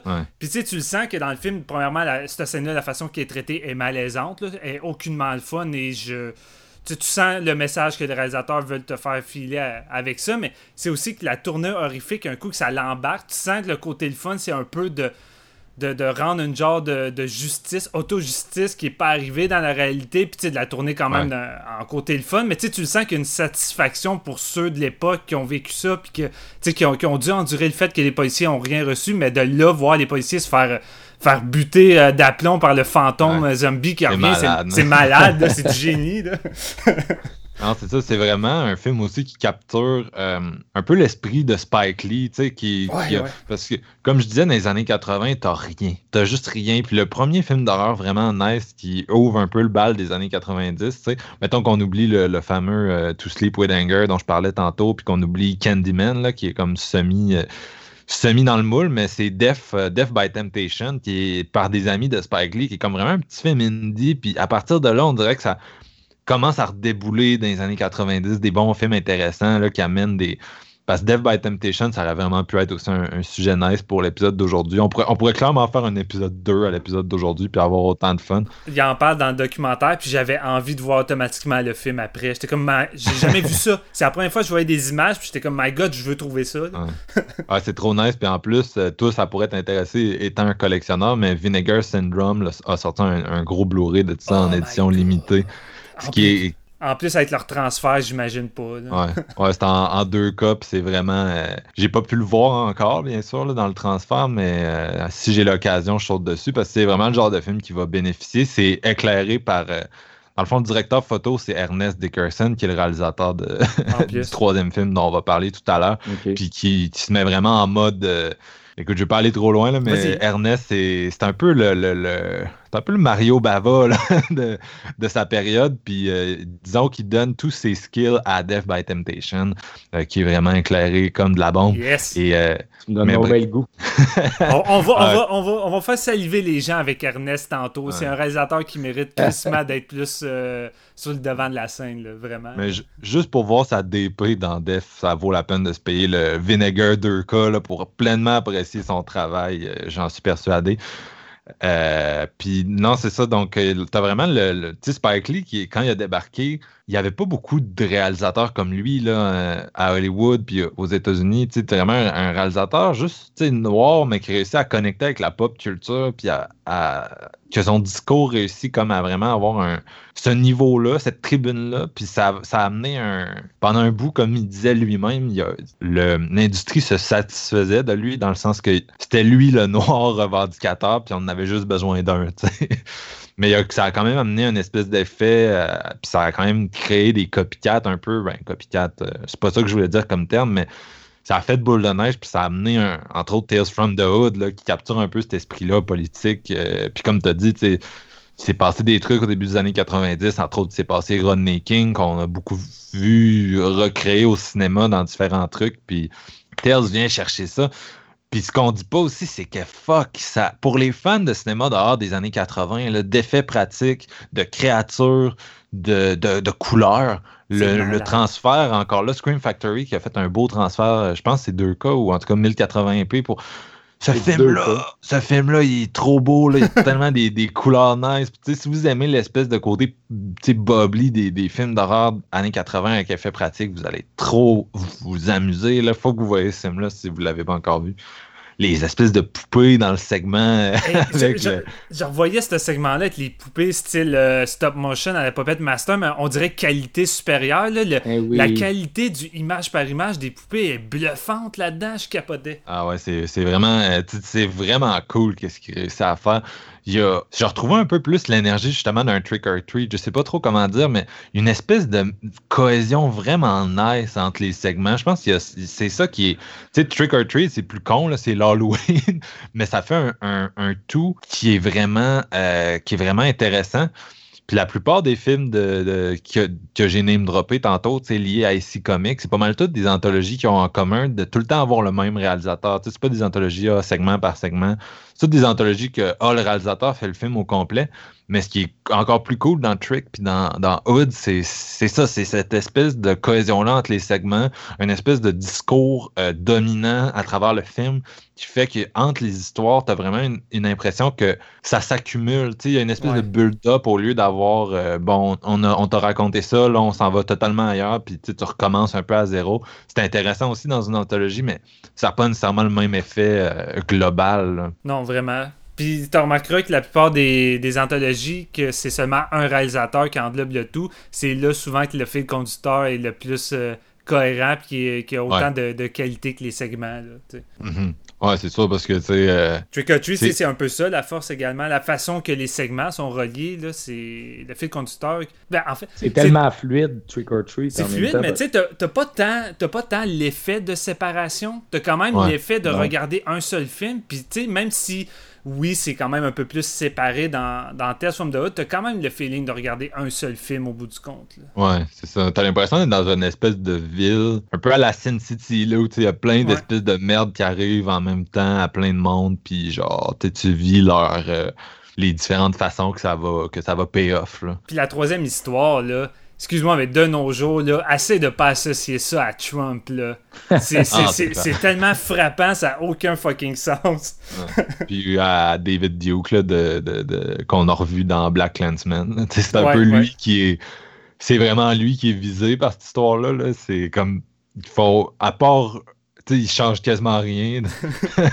c'est vrai. Duke. Ah, c'est ça, il change quasiment rien, là, tu sais, c'est comme, on, le vise en esti, puis on s'en va le tuer. Écoute, c'est vraiment un film, euh, tu un bon esprit, un bon esprit ici comique, c'est qui met vraiment à, la meilleure utilisation l'esprit des comics des années 50, de, des gens qui ont écrits. Fait que, gros praise, moi, pour ça. Euh, pareil, pareil. Puis le plan final était écœurant, là oh wow, c'est du génie. La finale de ce film-là, c'est vraiment du génie. Vraiment. Puis c'est ça qui est intéressant aussi, c'est que le monde va nous écouter, puis sont comment ils attaquent David Duke, ils attaquent la police, ils pourraient être. Euh, sais, en tout cas, je sais qu'il y a du monde euh, qui chiale là, blablabla. Euh, tu sais, ce genre de cinéma-là, c'est juste un cinéma de plaignard et tout, mais il y a quand même deux, deux histoires sur quatre où c'est plus euh, Rusty qui se tourne vers sa propre communauté, tu sais, une une histoire de violence domestique, euh, qui est un. Je pense pas que c'est un problème d'appartenance de, de, ethnique, je pense plus un problème lié à une certaine pauvreté. Mais c'est quand même, il se prononce là-dessus assez euh, fortement. Puis à la fin, tu as une histoire de, de, de, de, crime de. C'est un, gars qui, pour l'argent, euh, tue d'autres noirs, mais qui est, qui est noir lui-même, qui appartient aux gangs de rue qui est une espèce de, je pense qu'il était une problématique qu'on voyait beaucoup dans cette période-là euh, au cinéma puis même à la télé. Je pense à The Wire entre autres, qui est une des, meilleures séries. Il y a plein d'épisodes d'ailleurs réalisés par Ernest Dickerson quand il s'est tourné vers la télé. Il est partout. Ouais, il est partout. Partout, Ernest. on s'en vient, là, on s'en vient. Mais euh, non, c'est ça. C'était quand même un. c'était abordé même dans la musique. Euh, c'était très intense dans la pop culture de cette période-là. Fait que c'est un mélange de deux styles d'histoire qui dénoncent des oppressions, mais qui dénoncent aussi des comportements euh, qui sont adoptés par des gens, des gens oppressés qui vivent dans une certaine pauvreté puis qui font des choix crissement de marde pour essayer de s'en sortir. Fait que ça dénonce ça aussi. Donc, c'est vraiment un film qui, qui, tire dans les deux sens. Puis c'est une des choses qui est intéressant, c'est que si ça avait juste été euh, quatre histoires où on, on parle un peu de, de, différentes oppressions perpétuées par les Blancs, ça aurait donné un vibe global qui aurait peut-être été différent de ce qu'on a là. Moi, c'est ce que je, que je pense. Là. puis là, il y en a juste assez. tu sais, Les, les policiers de tabarnak. David Duke, tu veux qu'il en mange de la merde, mais c'est comme cool que ça, ça change de registre avec les autres histoires. Ouais, surtout la dernière. Même avec son fil rouge. La, la, façon qu'il intègre les images, là, ce qu'ils foutent le personnage dans la machine, puis ils mettent vraiment côte à côte euh, les, les gangs de rue qui s'entretuent, puis les, quand tu vois des personnes noires se faire tuer par des, des, des blancs, puis le coucou c'est comme. Ça frappe fort. Là. Ouais, c'est clair. Puis d'ailleurs, parlant de, frapper fort, je, on va pas nécessairement l'aborder full longtemps, mais moi, un des trucs que j'étais très jaloux cet été, Steven, c'est que tu as été à Fantasia au, au screening première mondiale du Part 2. Tu as rencontré, entre autres, Rusty, le réalisateur de Tales, qui cette fois-ci euh, co-réalisé avec euh, Darren Scott, là, le scénariste du premier. Mm-hmm. vous l'avez tous vu, JF, tu l'as vu le 2 Ouais, j'ai vu le 2 aussi. Tu vite de même, là, sans en parler autant. Est-ce que vous. Oui. Moi, j'étais content en esti qu'il sorte un 2. déjà, mais moi, honnêtement, j'ai été au, au Fantasia, c'était la première semaine, puis la plupart des films que j'ai vus auparavant, c'était bof. Puis ça, c'est un des premiers que j'ai eu du fun toute la durée. Tu sais, tu le sens que c'est une suite une suite directe aux vidéos de la Universal qui sont en train de faire des suites à tous leurs films les plus obscurs. En ce moment, c'est catastrophique. Cette année, c'est Backdraft 2. Fallait le faire. Puis, ils arrivent avec ça, mais c'est pas mal le seul moyen qu'ils avaient pour faire une suite parce que ça fait des années qu'ils essaient, mais ils n'ont pas de financement. C'est l'enfer. Puis, ils ont même dû demander l'aide à Spike Lee pour, mhm. euh, pour réussir à faire cette suite-là. Fait tu sais, étant donné le budget qui est vraiment pas du même calibre que le premier, ils ont opté pour une approche beaucoup plus grotesque, loufoque. Tu sais, le fil conducteur là-dedans, ça va dans du gros n'importe quoi, ça se prend pas au sérieux. mais je trouve qu'avec les histoires, ils ont essayé pareil de refaire des histoires vraiment le fun, puis d'incruster des propos encore une fois frappants et pertinents. C'est pas aussi bon que le premier, mais crime, je suis content de voir mhm. les gars qui ont, qui ont réussi à faire ça, puis qui avaient pareil des choses à dire, puis malgré euh, la dernière histoire qui, qui est peut-être inégale, mais à clash avec les autres, avec son propos vraiment sérieux, puis dramatique, extrêmement fort, puis euh, j'ai... Moi, j'ai quand même été très satisfait de cette suite-là, malgré les, nombreux défauts qu'il peut y avoir. J'ai eu du fun. Ça aurait pu être vraiment pire que ce que c'est. Ah oui, vraiment. Euh, comme tu disais, le montant du budget tout ça, mais hmm. côté production, il y avait. Ça paraît que ça faisait longtemps puis qu'il y avait quand même quelques bonnes idées pour intégrer ça là-dedans. C'est un, un, film qui est très fun, mais je trouve que ça n'a pas autant l'impact général avec euh, ben, l'homogénéité de Tales from the Hood non, c'est sûr. Mais ça reste une suite qui, comme Marc, tu disais, tu avais vraiment hâte, tu, tu, voulais vraiment que ça sorte, mais c'est Tales from the Hood 2, c'est vraiment bienvenu. Tu te dis, yes, sir, man, je vais juste avoir du fun, c'est sûr. Considérant que c'est le même réalisateur, le même scénariste, puis que derrière la production, ben, tu as du monde connu justement là-dedans, Spike Lee, mm. tout ça, ça. Puis tu sais, Clarence revient pas pour. Euh, euh, c'est-tu Clarence? Moi, je me mélange. C'est Sims, ouais, c'est Clarence Williams. Qui ouais, tu sais, qui, revient pas pour le, comme le, jouer le genre de Creeper. Là, c'est Keith euh, David qui le remplace. Mais même là, je le trouvais nice. J'ai trouvé qu'il a fait une, bonne job malgré tout. Toi, Marc, t'étais satisfait de Batman? Ben, moi, euh, c'est sûr que c'est un petit peu décevant dans le sens que il n'y avait vraiment pas le même budget, puis tu le sens, puis les histoires individuellement sont pas nécessairement euh, aussi mémorables. Visuellement, ça vraiment pas le même vibe. Mais tu retrouves, si tu as vu le premier puis que tu l'as aimé, je pense que c'est un peu conditionnel à ça que tu aimes le 2. Parce que si tu t'introduis à cet univers-là avec le 2, peut-être que tu vas être un peu OK de de quoi tout le monde me, parle en ce moment, mais moi j'ai beaucoup aimé. On retrouvait encore l'esprit, puis euh, un certain commentaire. Des fois, c'était un peu trop obvious. Je sais pas si c'est. C'est peut-être la réalisation de l'autre réalisateur, justement, Darren, qui, était peut-être un peu plus obvious. Là, ça tape un peu plus euh, sur le clou euh, que, le premier. Fait que, disons, chaque élément est un, un petit peu moins réussi.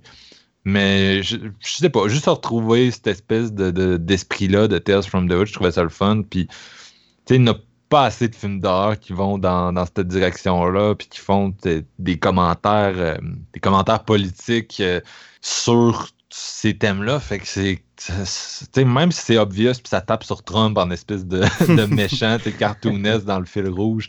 Euh, je sais pas, il y a quand même. Euh, je sais pas comment dire. On dirait que le, fait que ça avait quelque chose à dire, puis que. C'est comme, comme une espèce d'album de, de, de, punk que tes amis réaliseraient. comme C'est ça, je pense. Tes aimes, tes amis, genre. C'est sûr que t'as un petit côté nostalgique quand t'aimes beaucoup le premier, puis que ça fait longtemps que t'es attaché, puis que t'arrives avec ça. T'as déjà un, parti pris en partant, mais. non, c'est comme toi. Tu sais, j'étais dans la salle, puis en plus, les gars étaient là. Puis, tu sais, globalement, le générique embarqué. Puis, tu sais, j'étais quand même satisfait. J'étais comme, j'ai passé un bon moment. Puis, les gars ont pas perdu leur, leur, touche puis leur côté crunchy dans leurs propos. Puis, quand ils sont arrivés en avant puis qu'ils ont commencé le QA pendant 30 minutes, j'ai fait, OK, non, je les adore. Donnez un budget à ces gars-là. Tu vois qu'ils avaient juste, ils avaient juste envie de faire un film tout court, peu importe le budget, tout ça, ils voulaient le faire leur film. Puis Chris, ils ont réussi, là, au moins. On veut un 3 avec plus de cash. En gros, c'est ça que j'essaie de dire. Jordan Peele, au secours! Un élément, un élément, qui change vraiment entre le 1 et le 2 aussi, c'est l'époque. Je veux dire, en 95, honnêtement, il y a une affaire qui est Tales from the Hood 1 que, que j'ai pas parlé, mais la, la putain de soundtrack, man. Ouais. C'est Ouais. tous des artistes de hip-hop de ces années-là qui ont fait une tune pour cette soundtrack-là qui est magique, honnêtement. C'est vraiment de la bombe. Puis, ça, dans les années 90, le hip-hop était. Tu sais, c'est le gold era du hip-hop, je veux dire. euh, Biggie, Tupac, NWA, tous ces Lunis, tous ces collectifs-là, ça battait son plein, là, vraiment solide. T'arrives en 2017-2018 avec ça, c'est, t'as pas le même genre d'impact sonore, je pense aussi avec une, tu peux pas avoir la même genre de soundtrack que quand t'as réalisé Non, t'as pas la même 94. vibe. C'est pour ça qu'ils vont. Je pense c'est pour ça qu'ils prennent vraiment le parti d'aller dans le, le gros grotesque. Là, euh, parce que, tu sais, à- arriver avec ce produit-là, puis ce budget-là, puis à vouloir faire de quoi de, de premier, second, euh, premier degré, c'est quand même touché. C'est pas facile. là. Ah non, c'est clair. Est-ce que vous aviez des trucs que vous vouliez ajouter ou est-ce qu'on s'en va voir mon oncle Ernest euh? Là, pour- là, à force de dire juste ça, les gens vont penser au comic relief euh, Ernest euh, avec la casquette puis le côte de jeans bleu. Non, vraiment pas. C'est Ernest, c'est le secret le mieux caché du cinéma d'horreur et on s'en va le découvrir.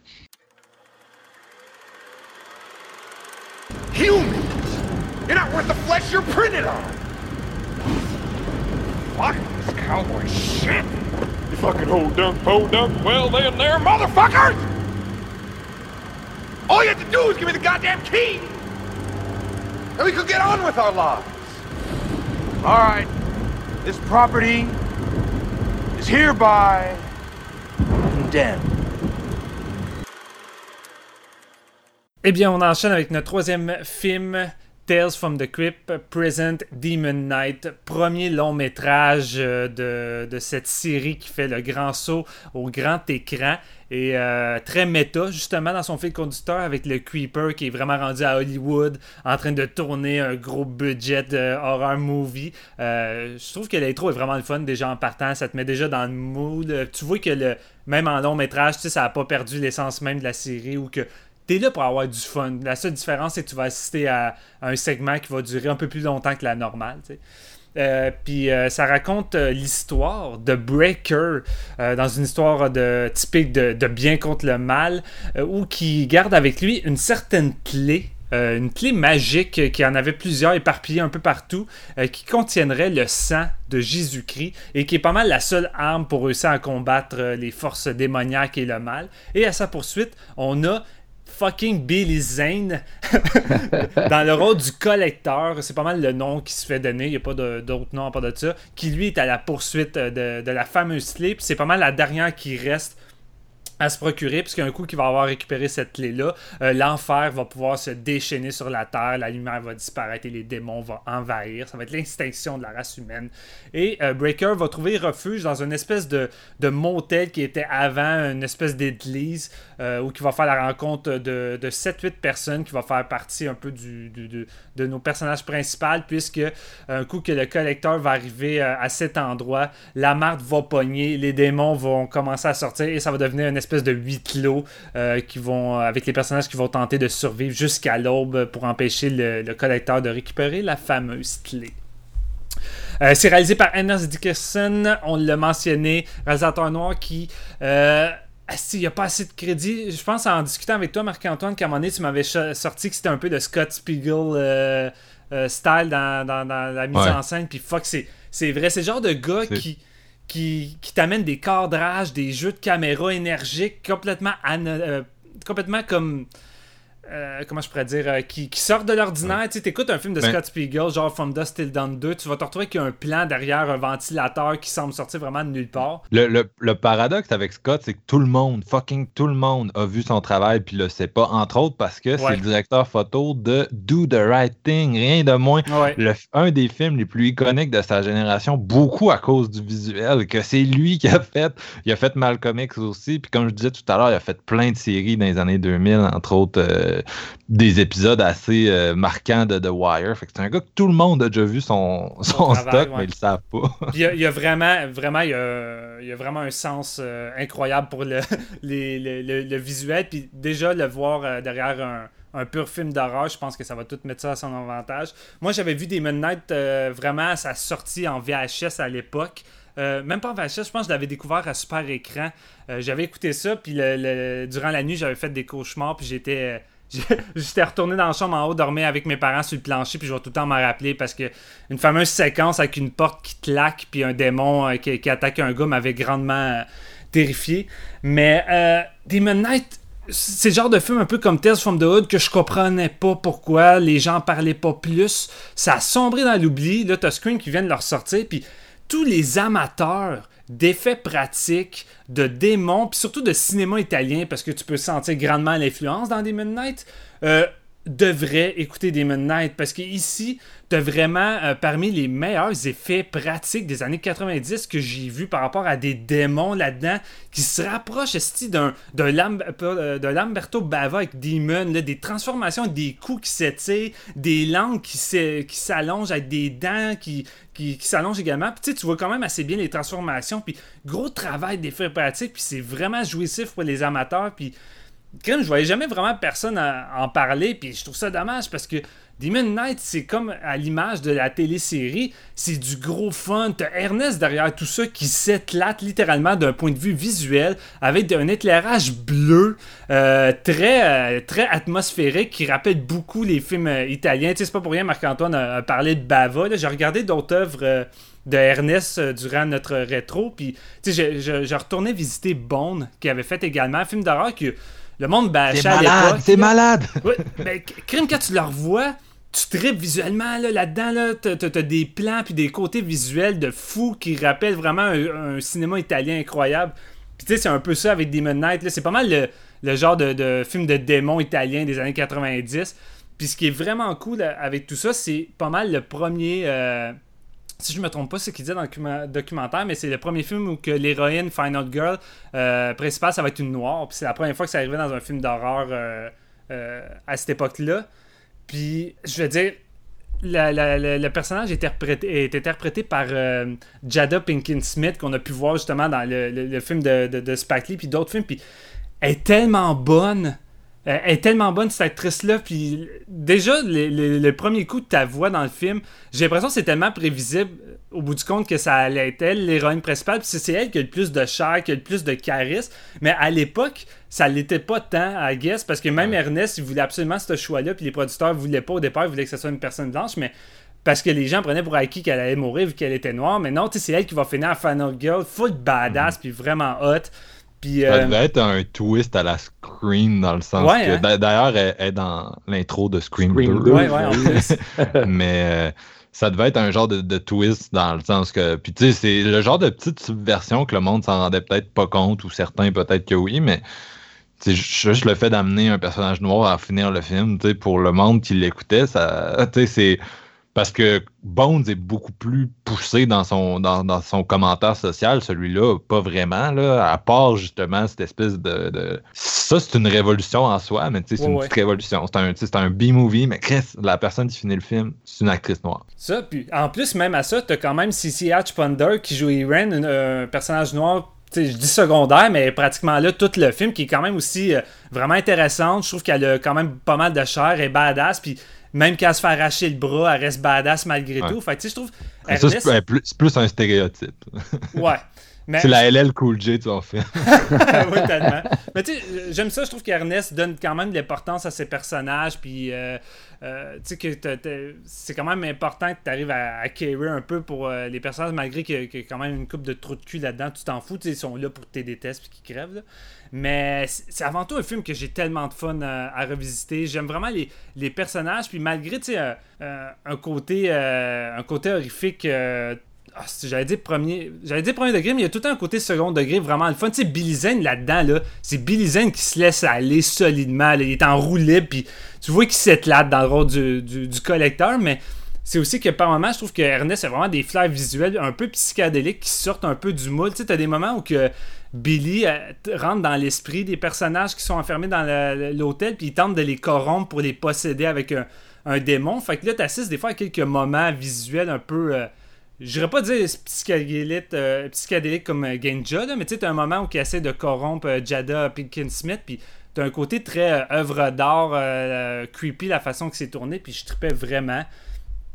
Puis euh, écoute, moi c'est ça en gros, c'est juste du gros fun. Fait que je vais vous laisser aller, mais Demon Night, là, c'est un film que j'ai revisité constamment depuis sa sortie. Je l'avais en VHS, puis je l'ai acheté en DVD par la suite, puis là je veux absolument le, le Scream Factory, mais c'est le genre de film de, de, démons vraiment le fun où la mythologie qui est créée là est super intéressante. tout est globalement bien foutu, puis Chris, tu prends un pied monumental avec son rip de fou, puis des kills, là. T'as des kills gars là-dedans, malade, là. Un des premiers policiers qui se fait tuer là-dedans, là. C'est du fucking bonbon, là. C'est un fucking meurtre que, genre. C'est genre de truc, me semble, qu'on voit pas tant dans les gros studios. Tu sais, même en, termes de grosses productions de, de films de démons qui sortent sur, euh, qui sur tous les écrans, là. Me semble qu'on n'a pas eu ça souvent, un Demon Night. Puis Chris, que je reprendrais d'autres des films dans même de nos jours, là. Ça serait malade, là. Vraiment, là. Euh, moi, ben, ben, ben, ben, ben pas mal la même affaire. c'est fou comment. C'est le genre de film qui te rappelle que le cinéma, c'est un médium qui est avant tout visuel. Dans le sens que c'est un scénario tellement basique de B-movie. Ils sont pas forcés tant que ça, là, Tales from the Crypt, en arrivant avec une histoire de, comme tu l'as dit, un, un, une espèce de. C'est euh, deux flics qui se poursuivent, puis on s'enferme en huis clos. Puis d'ailleurs, c'est très drôle parce que euh, Bordello of Blood, From Dust Till Dawn, Demon Knight, ils sont tous sortis en même temps c'est pas mal toute la même histoire là, de, de huis clos avec des monstres, puis euh, on essaye de, de, pas les faire rentrer puis de survivre. ça se ressemble pas mal, pas mal. c'est un drôle de hasard que tout ça soit sorti la même année, au milieu des années 90. Mais bref, euh, dans 9 cas sur 10, Demon Knight aurait pu être à chier, tout comme Bordello of Blood d'ailleurs, qui est vraiment minable. Euh, mais ici, on a vraiment un petit bijou oublié. Comme tu as dit, Steven, ça m'a surpris de voir à quel point c'était solide. Puis les gens se plaignent tellement du, de l'époque du cinéma euh, d'horreur des années 90, que c'était douteux et tout. Mais on n'est pas capable de célébrer quelque chose d'aussi solide que ça. Aïe, c'est fou. Ah, c'est vraiment, vraiment un job de réalisation slash direction photo, mais quel travail. Entre autres, la texture, le visuel des démons dans la façon qu'ils sont shootés, je ne peux pas assez praiser. Puis je, je suis pas genre un spécialiste de la lumière, fait que je pourrais pas tout vous décortiquer ce qu'il a fait, mais le look qu'ils ont, tu voudrais que plus de films de monstres aient cette gueule-là. Moi, c'est vraiment ce que je recherche. Punk, hein? Tu, tu trouves-tu, il y a vraiment un côté euh, punk dans leur. Euh, leur style, on dirait qu'ils ont des espèces d'anneaux pratiquement dans, le nez, puis des trucs comme ça. Puis, toute la séquence où que Billy Zane se, se coupe la main avec son sang pour les faire sortir du sol, c'est malade, là. Mhm. Oh, c'est vraiment solide. C'est genre le. C'est le king du, Dutch Angle aussi, là. Euh, Ernest, il est vraiment est assez wild, assez années 90 dans son approche. Mais euh, comme tu dis, moi, j'avais tellement la gueule à terre. Je voyais ce film-là encore là, tout comme euh, Tales from the Hood. Oh, puis Ganja aussi. On a la chance d'avoir un beau Blu-ray à cette heure. Scream Factory nous a fait ce cadeau. Puis genre, tu regardes la scène où les démons sortent du sol, puis j'avais la gueule à terre. J'étais comme, non, ça se peut pas, ça se peut pas. Ils peuvent pas, ils peuvent pas être photoréalistes de même après 25 ans. Genre, tous les films euh, qu'on revisite, c'est tellement, genre, euh, tu le vois tellement un peu les, effets et tout, mais dans celui-là, oh my god! puis tu sais, sinon, ça reste assez cliché. C'est vraiment tout c'est un film avec des, des, gueules reconnaissables puis des personnages euh, stéréotypés de B-movie. Mais tout le monde est tellement investi dans ces personnages que Chris t'embarque à ce niveau-là aussi. Dick Miller, qui est comme une espèce de. de tu sais, c'est vraiment un sidekick là-dedans, mais D'ailleurs, il est mort récemment, cet acteur-là, puis l'Internet était vraiment triste, mais c'est un gars qui donnait beaucoup de personnalité à, ce qu'il faisait. Puis ici, il joue l'espèce de vieux euh, mononcle, tu sais, mais il l'a tellement. Billy Zane, euh, que moi, c'est bien sûr, c'est Titanic, là, Billy Zane. mais euh, j'aime vraiment ce gars-là là-dedans. il, il se donne à 100% en espèce de, de espèce de méchant à la Wishmaster, mais encore là, Wishmaster, ça marche pas pour moi. Puis ici, ça marche tellement. Euh, puis Jada Pinkett aussi, que j'aime beaucoup. Fait que tu sais, Mm. vraiment tout le monde là qui est. C'est qui le- l'espèce de gars principal qui se fait poursuivre? Euh, Je me souviens plus de son William nom. Sandler, puis je, la- Oui, c'est ça. je, je l'adore aussi cet acteur-là. Il a joué dans plusieurs films des années 90, puis je trouve que le gars, il a, Ouais. il a souvent un charisme assez fort. Puis tu sais, là-dedans, déjà là, tu sais, tu, tu l'aimes beaucoup comme, euh, comme personnage principal. Tu sais, tu le, tu le vois, puis moi, avoir été dans la gang, j'aurais été prêt à le suivre. Tu sais, le genre de shit, moi, j'aurais pas été comme, oh, on devrait donner la clé, fuck that. Non, gars, écoutez-les, fuck off, là. Vous, vous savez pas ce qui se passe en ce moment, là. Non, c'est ça. Puis au nombre de films à huis clos, à huis clos qui utilisent cette formule-là, c'est genre, c'est cool de voir celui-là, c'est vraiment basic. Genre, tu sais, ça commence, puis t'es comme, ok, je l'ai déjà vu 100 fois ce film-là, mais hostie que t'oublies, tu sais, ça marche tellement. Et ça vient d'un gars qui aime vraiment pas tant le post-Evil Dead. J'ai jamais embarqué dans Demons de Lamberto Bava. C'est vraiment un film que j'ai jamais compris le hype. J'ai jamais embarqué non plus dans Night of the Demons. C'est deux films que je comprends pas. Puis ici, on arrive avec la même idée, mais elle marche. Et toutes ces années, j'ai attendu qu'un film me donne ça. Et il se cachait si près de moi. Euh, Ernest Dickerson, le king de l'horreur des années 90. Puis aussi, j'ai totalement redécouvert Bones. Ouais, moi aussi. Euh, je vais faire un aveu. Tu sais, moi, des films à la Bones puis à Tales from the Hood, ça a été au, au club vidéo de l'ancienne Lorette toute mon adolescence. J'imagine qu'il y avait des, des VF parce que sinon, il n'aurait pas été là.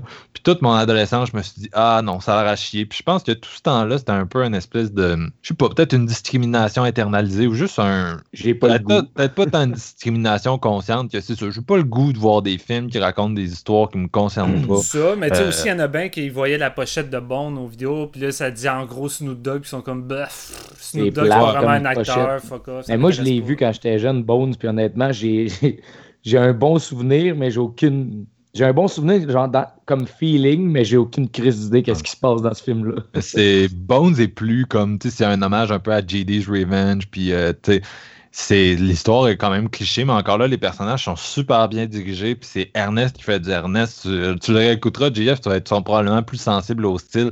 Il, est wild, là, il s'amuse totalement avec. euh, avec euh, l'esthétique de ce film-là, puis il y a vraiment beaucoup d'éléments. Il réussit à créer une ambiance de maison hantée qui m'a surpris. Tu sais, la première partie du film, c'est une espèce de maison hantée à la. Ça me fait un peu penser à d'autres films de cette période-là, là, tu un- les films de Dark Castle, un peu. Sauf que là, ça marche vrai. parce qu'il pousse le trip gothique jusqu'au bout. Puis la deuxième partie, là, t'es vraiment dans un- une suite de Nightmare on Elm Street, tu avec. euh, Bon, Snoop Dogg, c'est pas le plus grand acteur, mais moi, je trouve pas que c'est terrible non plus. Puis tu sais, il, fait des espèces de meurtres vraiment euh, grotesques. Il décapite un gars, puis la tête continue de parler, puis le monde se font aspirer par les murs, des trucs de même. Mais encore là, de la façon que c'est shooté, tu prends ton pied. Là, si les, les suites de Nightmare avaient l'air de ça, je serais peut-être plus, euh, peut-être plus conciliant. Fait que c'est vraiment un réalisateur qui est underdog. Il a fait un épisode de Masters of Horror. Il a fait la DP, comme je disais tout à l'heure, de Death by Temptation, qui est juste encore là un film qui, qui- qui vous supplie à genoux d'être redécouvert. Plein d'épisodes de Walking Dead et de Dexter. Donc, vous avez vu son style si vous avez suivi ces, séries-là, vous le saviez juste pas. Tantôt, ça me je me suis peut-être trompé, là, mais j'avais dit, euh, Jada Pickens Smith dans les Spike Lee, mais je pense que le réalisateur, c'était dans Menace to Society qu'il avait découvert puis qu'il avait voulu l'apprendre pour ça. Je voulais juste peut-être réparer mon erreur, euh, parce que dans, mes souvenirs, euh, dans le documentaire Noir, c'est ça qu'il avait dit, fait que je je voulais juste pas induire en erreur. euh. Il avait pas participé à Menace to Society, justement, Ernest, mais je suis plus sûr. Là, Ça se peut, ça se peut fort bien. En tout cas, il avait fait Malcolm X dans cette période-là. Fait que, il a fait plusieurs gros Spike Lee au début, comme DP, couple de films d'horreur. Puis euh, j'avais fait un de ses premiers films comme réalisateur, c'était un film avec euh, Tupac, justement. fait que tu sais, il y a vraiment beaucoup de trucs dans une filmographie assez éclectique. Puis quand il, quand il, quand il se met à l'horreur, c'est un gars qui a ça dans le sang. là. Tu l'as dit tantôt, mais c'est un Scott Spiegel, c'est un Lamberto, c'est un. C'est un, c'est un, un gars vraiment expressionniste. Puis un des éléments clés du cinéma d'horreur, c'est fuck, c'est la lumière. Puis il a fucking la science de ça. Tu vois que son but principal, c'est de s'éclater, puis vu qu'il connaît euh, la, la- la technique visuelle, il l'utilise à fond pour ça.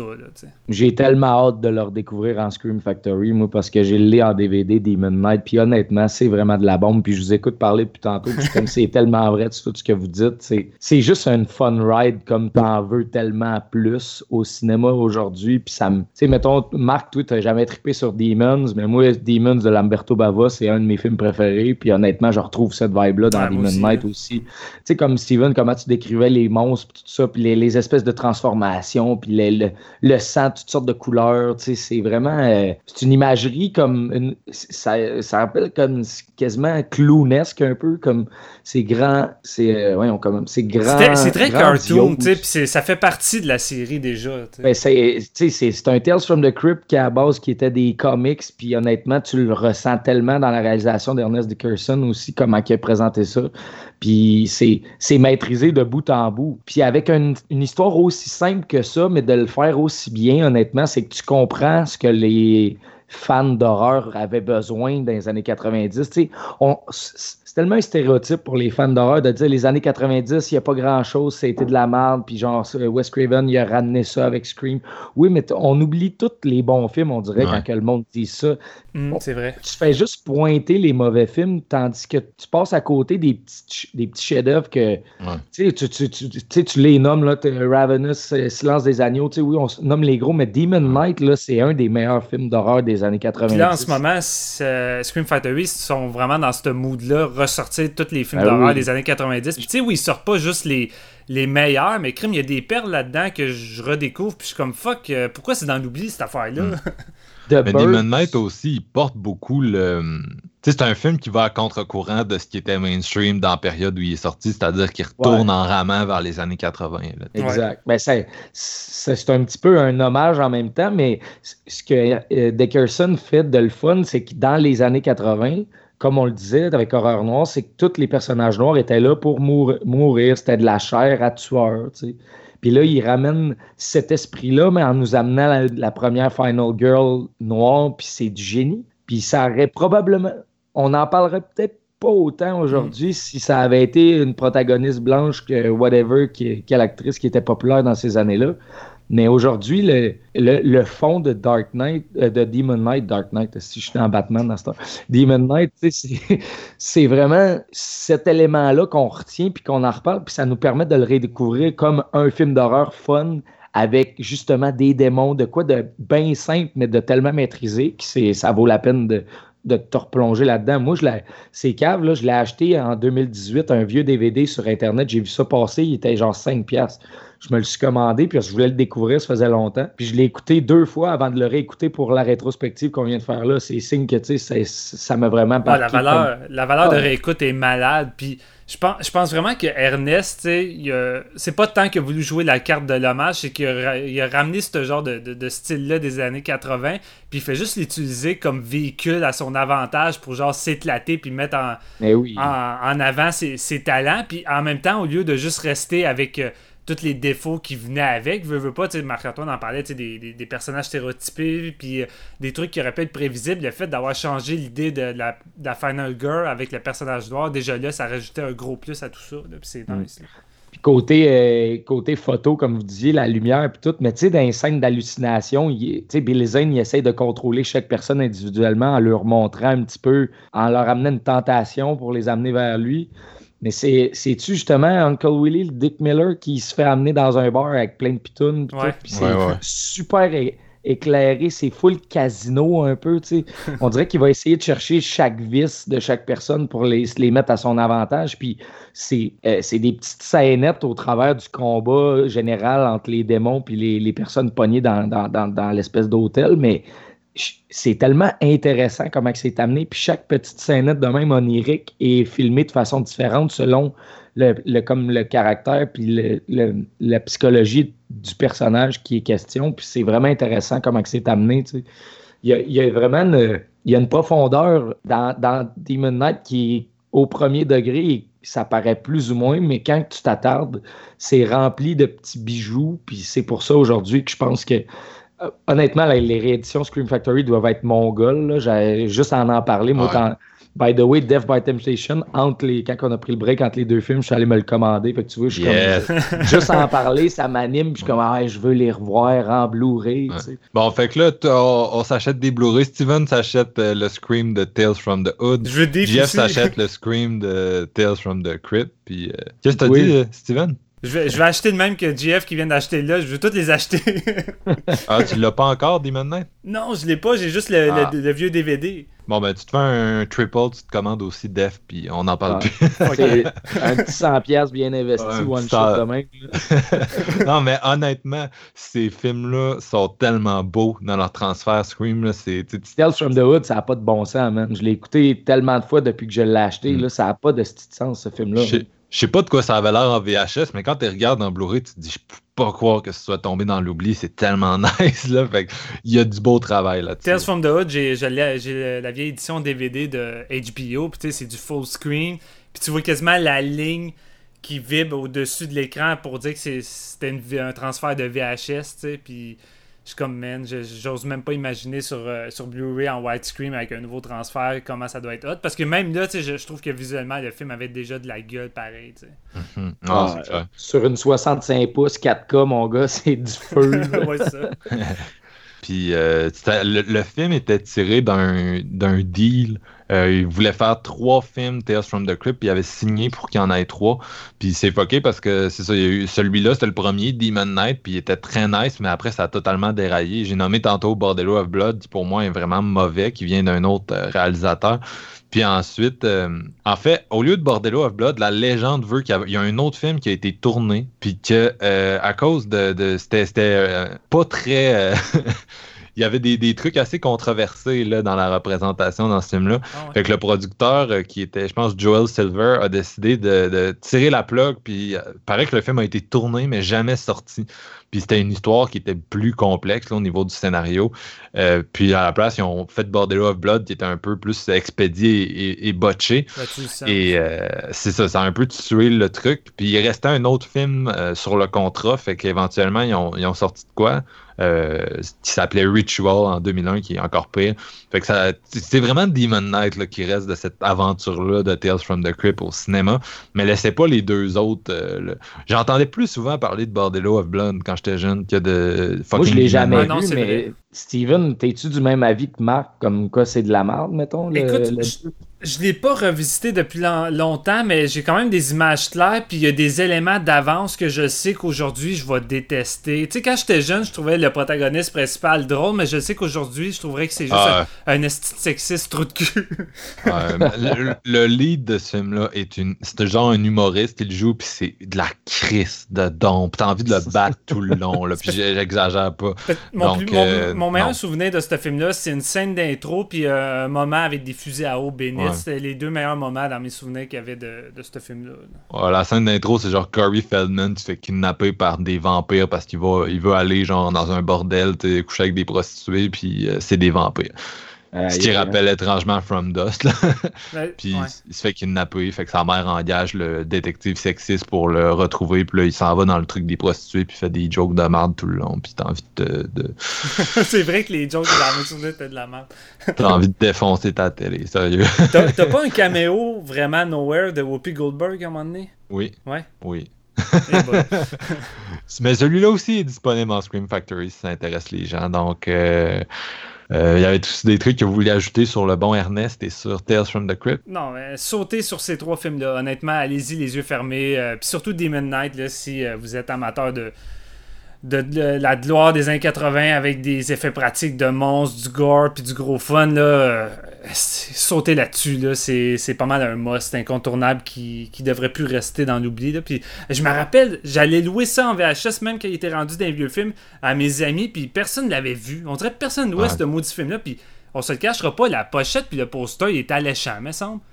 je je pige pas Mm. comment ça pouvait pas, là, mais... Je trouve pas qu'il vend bien le, le truc, moi. Ça m'a jamais tant interpellé quand j'étais jeune. Comme... Puis tu sais, c'est- c'est comme toi, il était au club vidéo, puis on dirait que la, la face du puppet, j'étais comme, ah, pff, tu sais, on dirait juste un, un épisode de Tales from the Crypt, mais. Moi, il me faisait peur quand j'étais jeune, la cassette, man. Il y a plein d'affaires que j'ai jamais louées quand j'étais jeune parce que je- j'étais un trouillard de, de cassettes. J'étais tout le temps dans la section horreur puis je louais jamais rien, calvaire. Nice. Que, on, on dirait que c'est ma peur qui m'a donné le goût de vraiment la vaincre en en écoutant plein. Puis honnêtement, il y a un amour qui s'est né de ça. Mais quand j'étais jeune, j'ai. Je louais pratiquement rien. Je regardais avec les VHS, je me disais, ben non, c'est sûr que tu vas avoir la chienne si t'écoutes ça tout seul. Fait que- Puis en 1995, le crise de celle d'année, quand tu y repenses, tu sais, moi, je, je disais ça euh, hors, euh, hors épisode euh, tantôt que j'avais été au cinéma voir je, je sais plus quel film à, cette époque-là, puis je voyais juste les deux affiches gigantesques de In the Mount of Madness de John Carpenter à côté de Demon Knight. Puis ça m'avait marqué, là, je m'en souviens encore comme si c'était aujourd'hui. ça, me rappelle un peu du Richard Stanley, du Ernest Dickerson, Demon Knight, ultimement. un, un, petit vibe Dust Devil, entre autres, qui est sorti dans les mêmes années. Puis, euh, Tu parles d'un point de vue visuel. Ouais. Ouais. ouais. C'est très éclaté. Puis j'ai. Euh, juste pour euh, rajouter une petite affaire, mais moi j'ai revisité son épisode de Master of Horror qui était dans la saison, saison 2 de V-Word, qui est écrit par Mick Garris. Puis honnêtement, le, segment aurait été réalisé par Mick Garris ou un autre. Ça aurait été de la crise de merde. C'est une genre de relecture moderne de Nosferatu, mais c'est mal développé, c'est garoché. Mais le début est vraiment nice, puis c'est vraiment Ernest qui sauve le film. Il s'amuse à jouer avec les ombres du vampire, puis t'as vraiment des plans d'ombres qui rappellent beaucoup Nosferatu. J'ai montré une coupe de, de plans à Marc-Antoine euh, en Messenger filmé avec mon téléphone, puis déjà là, il trippait, puis c'est pas mal la plus grosse qualité du, du métrage. De Ernest, vraiment, il peut prendre une marde et arriver à te faire de quoi d'intéressant visuellement pour réussir à tenir le coup sur un heure. Ouais, puis c'est ça le cinéma. Tu sais, quand, quand t'es un réalisateur de même, t'as les skills pour rendre n'importe quoi attrayant. C'est gold. Fait que je comprends pas pourquoi il n'y a pas euh, plus de films à son actif. Mais c'est la vie. Il gagne bien sa vie maintenant en télévision. Euh, donc, au 21e siècle, c'est pas mal ça qu'il a fait. Fait que je pense que ça, ça met fait un peu à notre épisode. C'était vraiment, c'était vraiment cool. Ça va en être un long, mais c'est sûr qu'on s'était mis un gros, un gros mandat, un gros menu euh, sur la table. J'ai été super content de, de geeker ces films-là avec vous, les gars. Ce, documentaire-là a vraiment un effet là, de ramener le monde ensemble, puis de ramener des films intéressants euh, de l'avant puis de nous faire discuter. Fait que c'est très cool. Ah, vraiment, j'ai vraiment trippé. Puis le, le, documentaire vous met en place puis vous prépare pour Us de Jordan Peele. Fait que nous autres, ah avec ce rétro-là, on est prêt en estique. Moi, je m'en vais voir le film en avant-première la semaine prochaine, mercredi, puis c'est pas une grosse surprise, on va faire un épisode. Hein? Fait que... ah, c'est ça, on se retrouve bientôt pour en parler. Puis c'est comme tu dis, c'est que on s'est tellement mis en contexte, on s'est tellement groundé avec ce, ce documentaire-là, puis nos visionnements par la suite que on va être encore plus conscient de sa valeur historique, euh, dans un sens, là, de d'où il vient, puis où il s'en va. Puis c'était un des trucs qui était le fun d'Horreur Noir pour retourner sur le docu un peu, mais c'est il y a une bonne partie dédiée à Get Out quand ça se termine. Puis c'est de voir que Get Out, c'est un peu le, jazz là, de, pour, pour en termes de représentation puis de la force que ça a c'est un si t'es une personne noire puis t'écoutes ce film là il y a un avant puis un après puis c'est comme wow c'est un, deal un, deal breaker pour euh, pour toute une communauté fait que c'est en tout cas bien hâte de voir euh, où Us s'en va bien sûr les premières critiques sont sorties là puis c'est le meilleur c'est élogieux Ouais, c'est ça. Ça, ça. sonne très bien. Fait que. trop gros. GF, tu voulais qu'on se laisse sur une tonne, introduis dans ça. Ben oui. Euh, bon, pour aller avec la thématique, on va y aller en hip-hop. Euh, écoute, euh, avec une soundtrack, une soundtrack, une tune de la soundtrack de Tales from the Hood qui nous vient de l'artiste Spice One. La chanson s'appelle Born to Die, du bon East Coast rap. Malade. Donc, on se retrouve bientôt, notamment pour un épisode sur Us. Evil lurks in the mind of a bad man. I have to call Spice One to put in work. Yeah, straight motherfucking East Bay killer in the house. Spice motherfucking one. That's how you do it. You just mob up on a nigga, shoot him in his motherfucking head, and drag him out the car and get your motherfucking mob on. Yeah, motherfucking G shit jumping off the nine, motherfucking fire. Bitch. Like this, but about my bye bye. S-P-I-C-E when I'm saying born to die. Kill him off like that, but about my bye bang. I-C-E what I'm saying, pull those time. My gut scream fire. The bullet told me shoot that motherfucker, he's a liar. I talk to my 380 like a bitch on a stroll. When niggas try to dick me, I haul off and let her hoe. Kill them all. I can't be fucked in this game, I'm a psychopath. My AK told me to shove him up the nigga's ass. I'm having long conversations with Mr. Millimeter. He's one of my best friends, bitch ass nigga eater. And Mrs. Mossberg loaded up in that back truck. You know that old school bitch, she like to get in funk and spitting motherfuckers by the seams.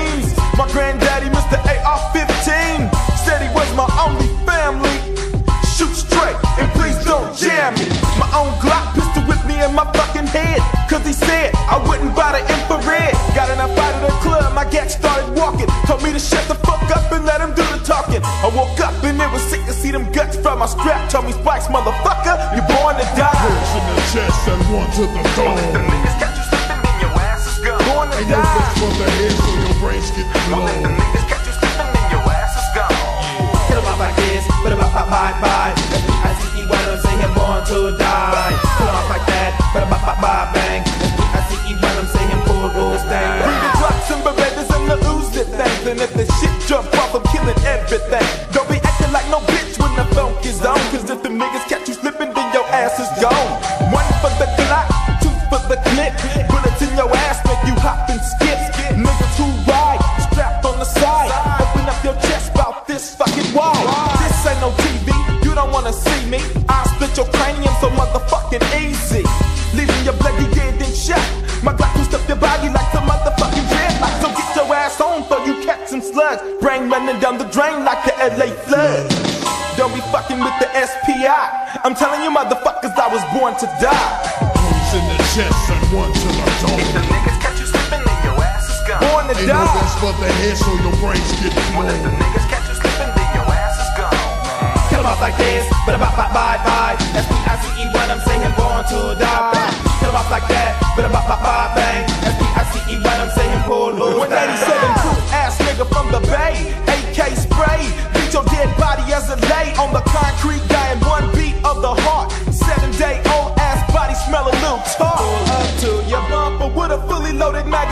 robbing your motherfucking ass clean. Blow the heart out of motherfucker back, nigga shit on himself. When I pull out my strap, got a chrome 45,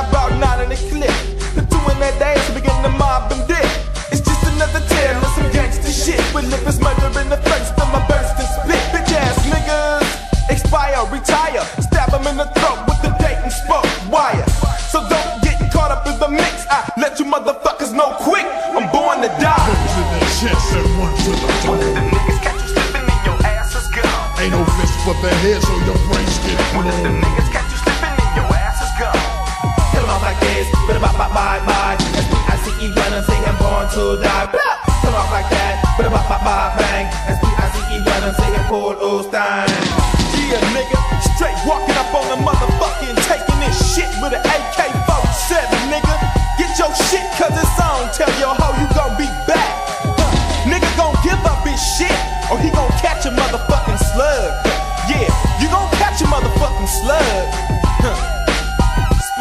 in the motherfucking house. Straight killing them all.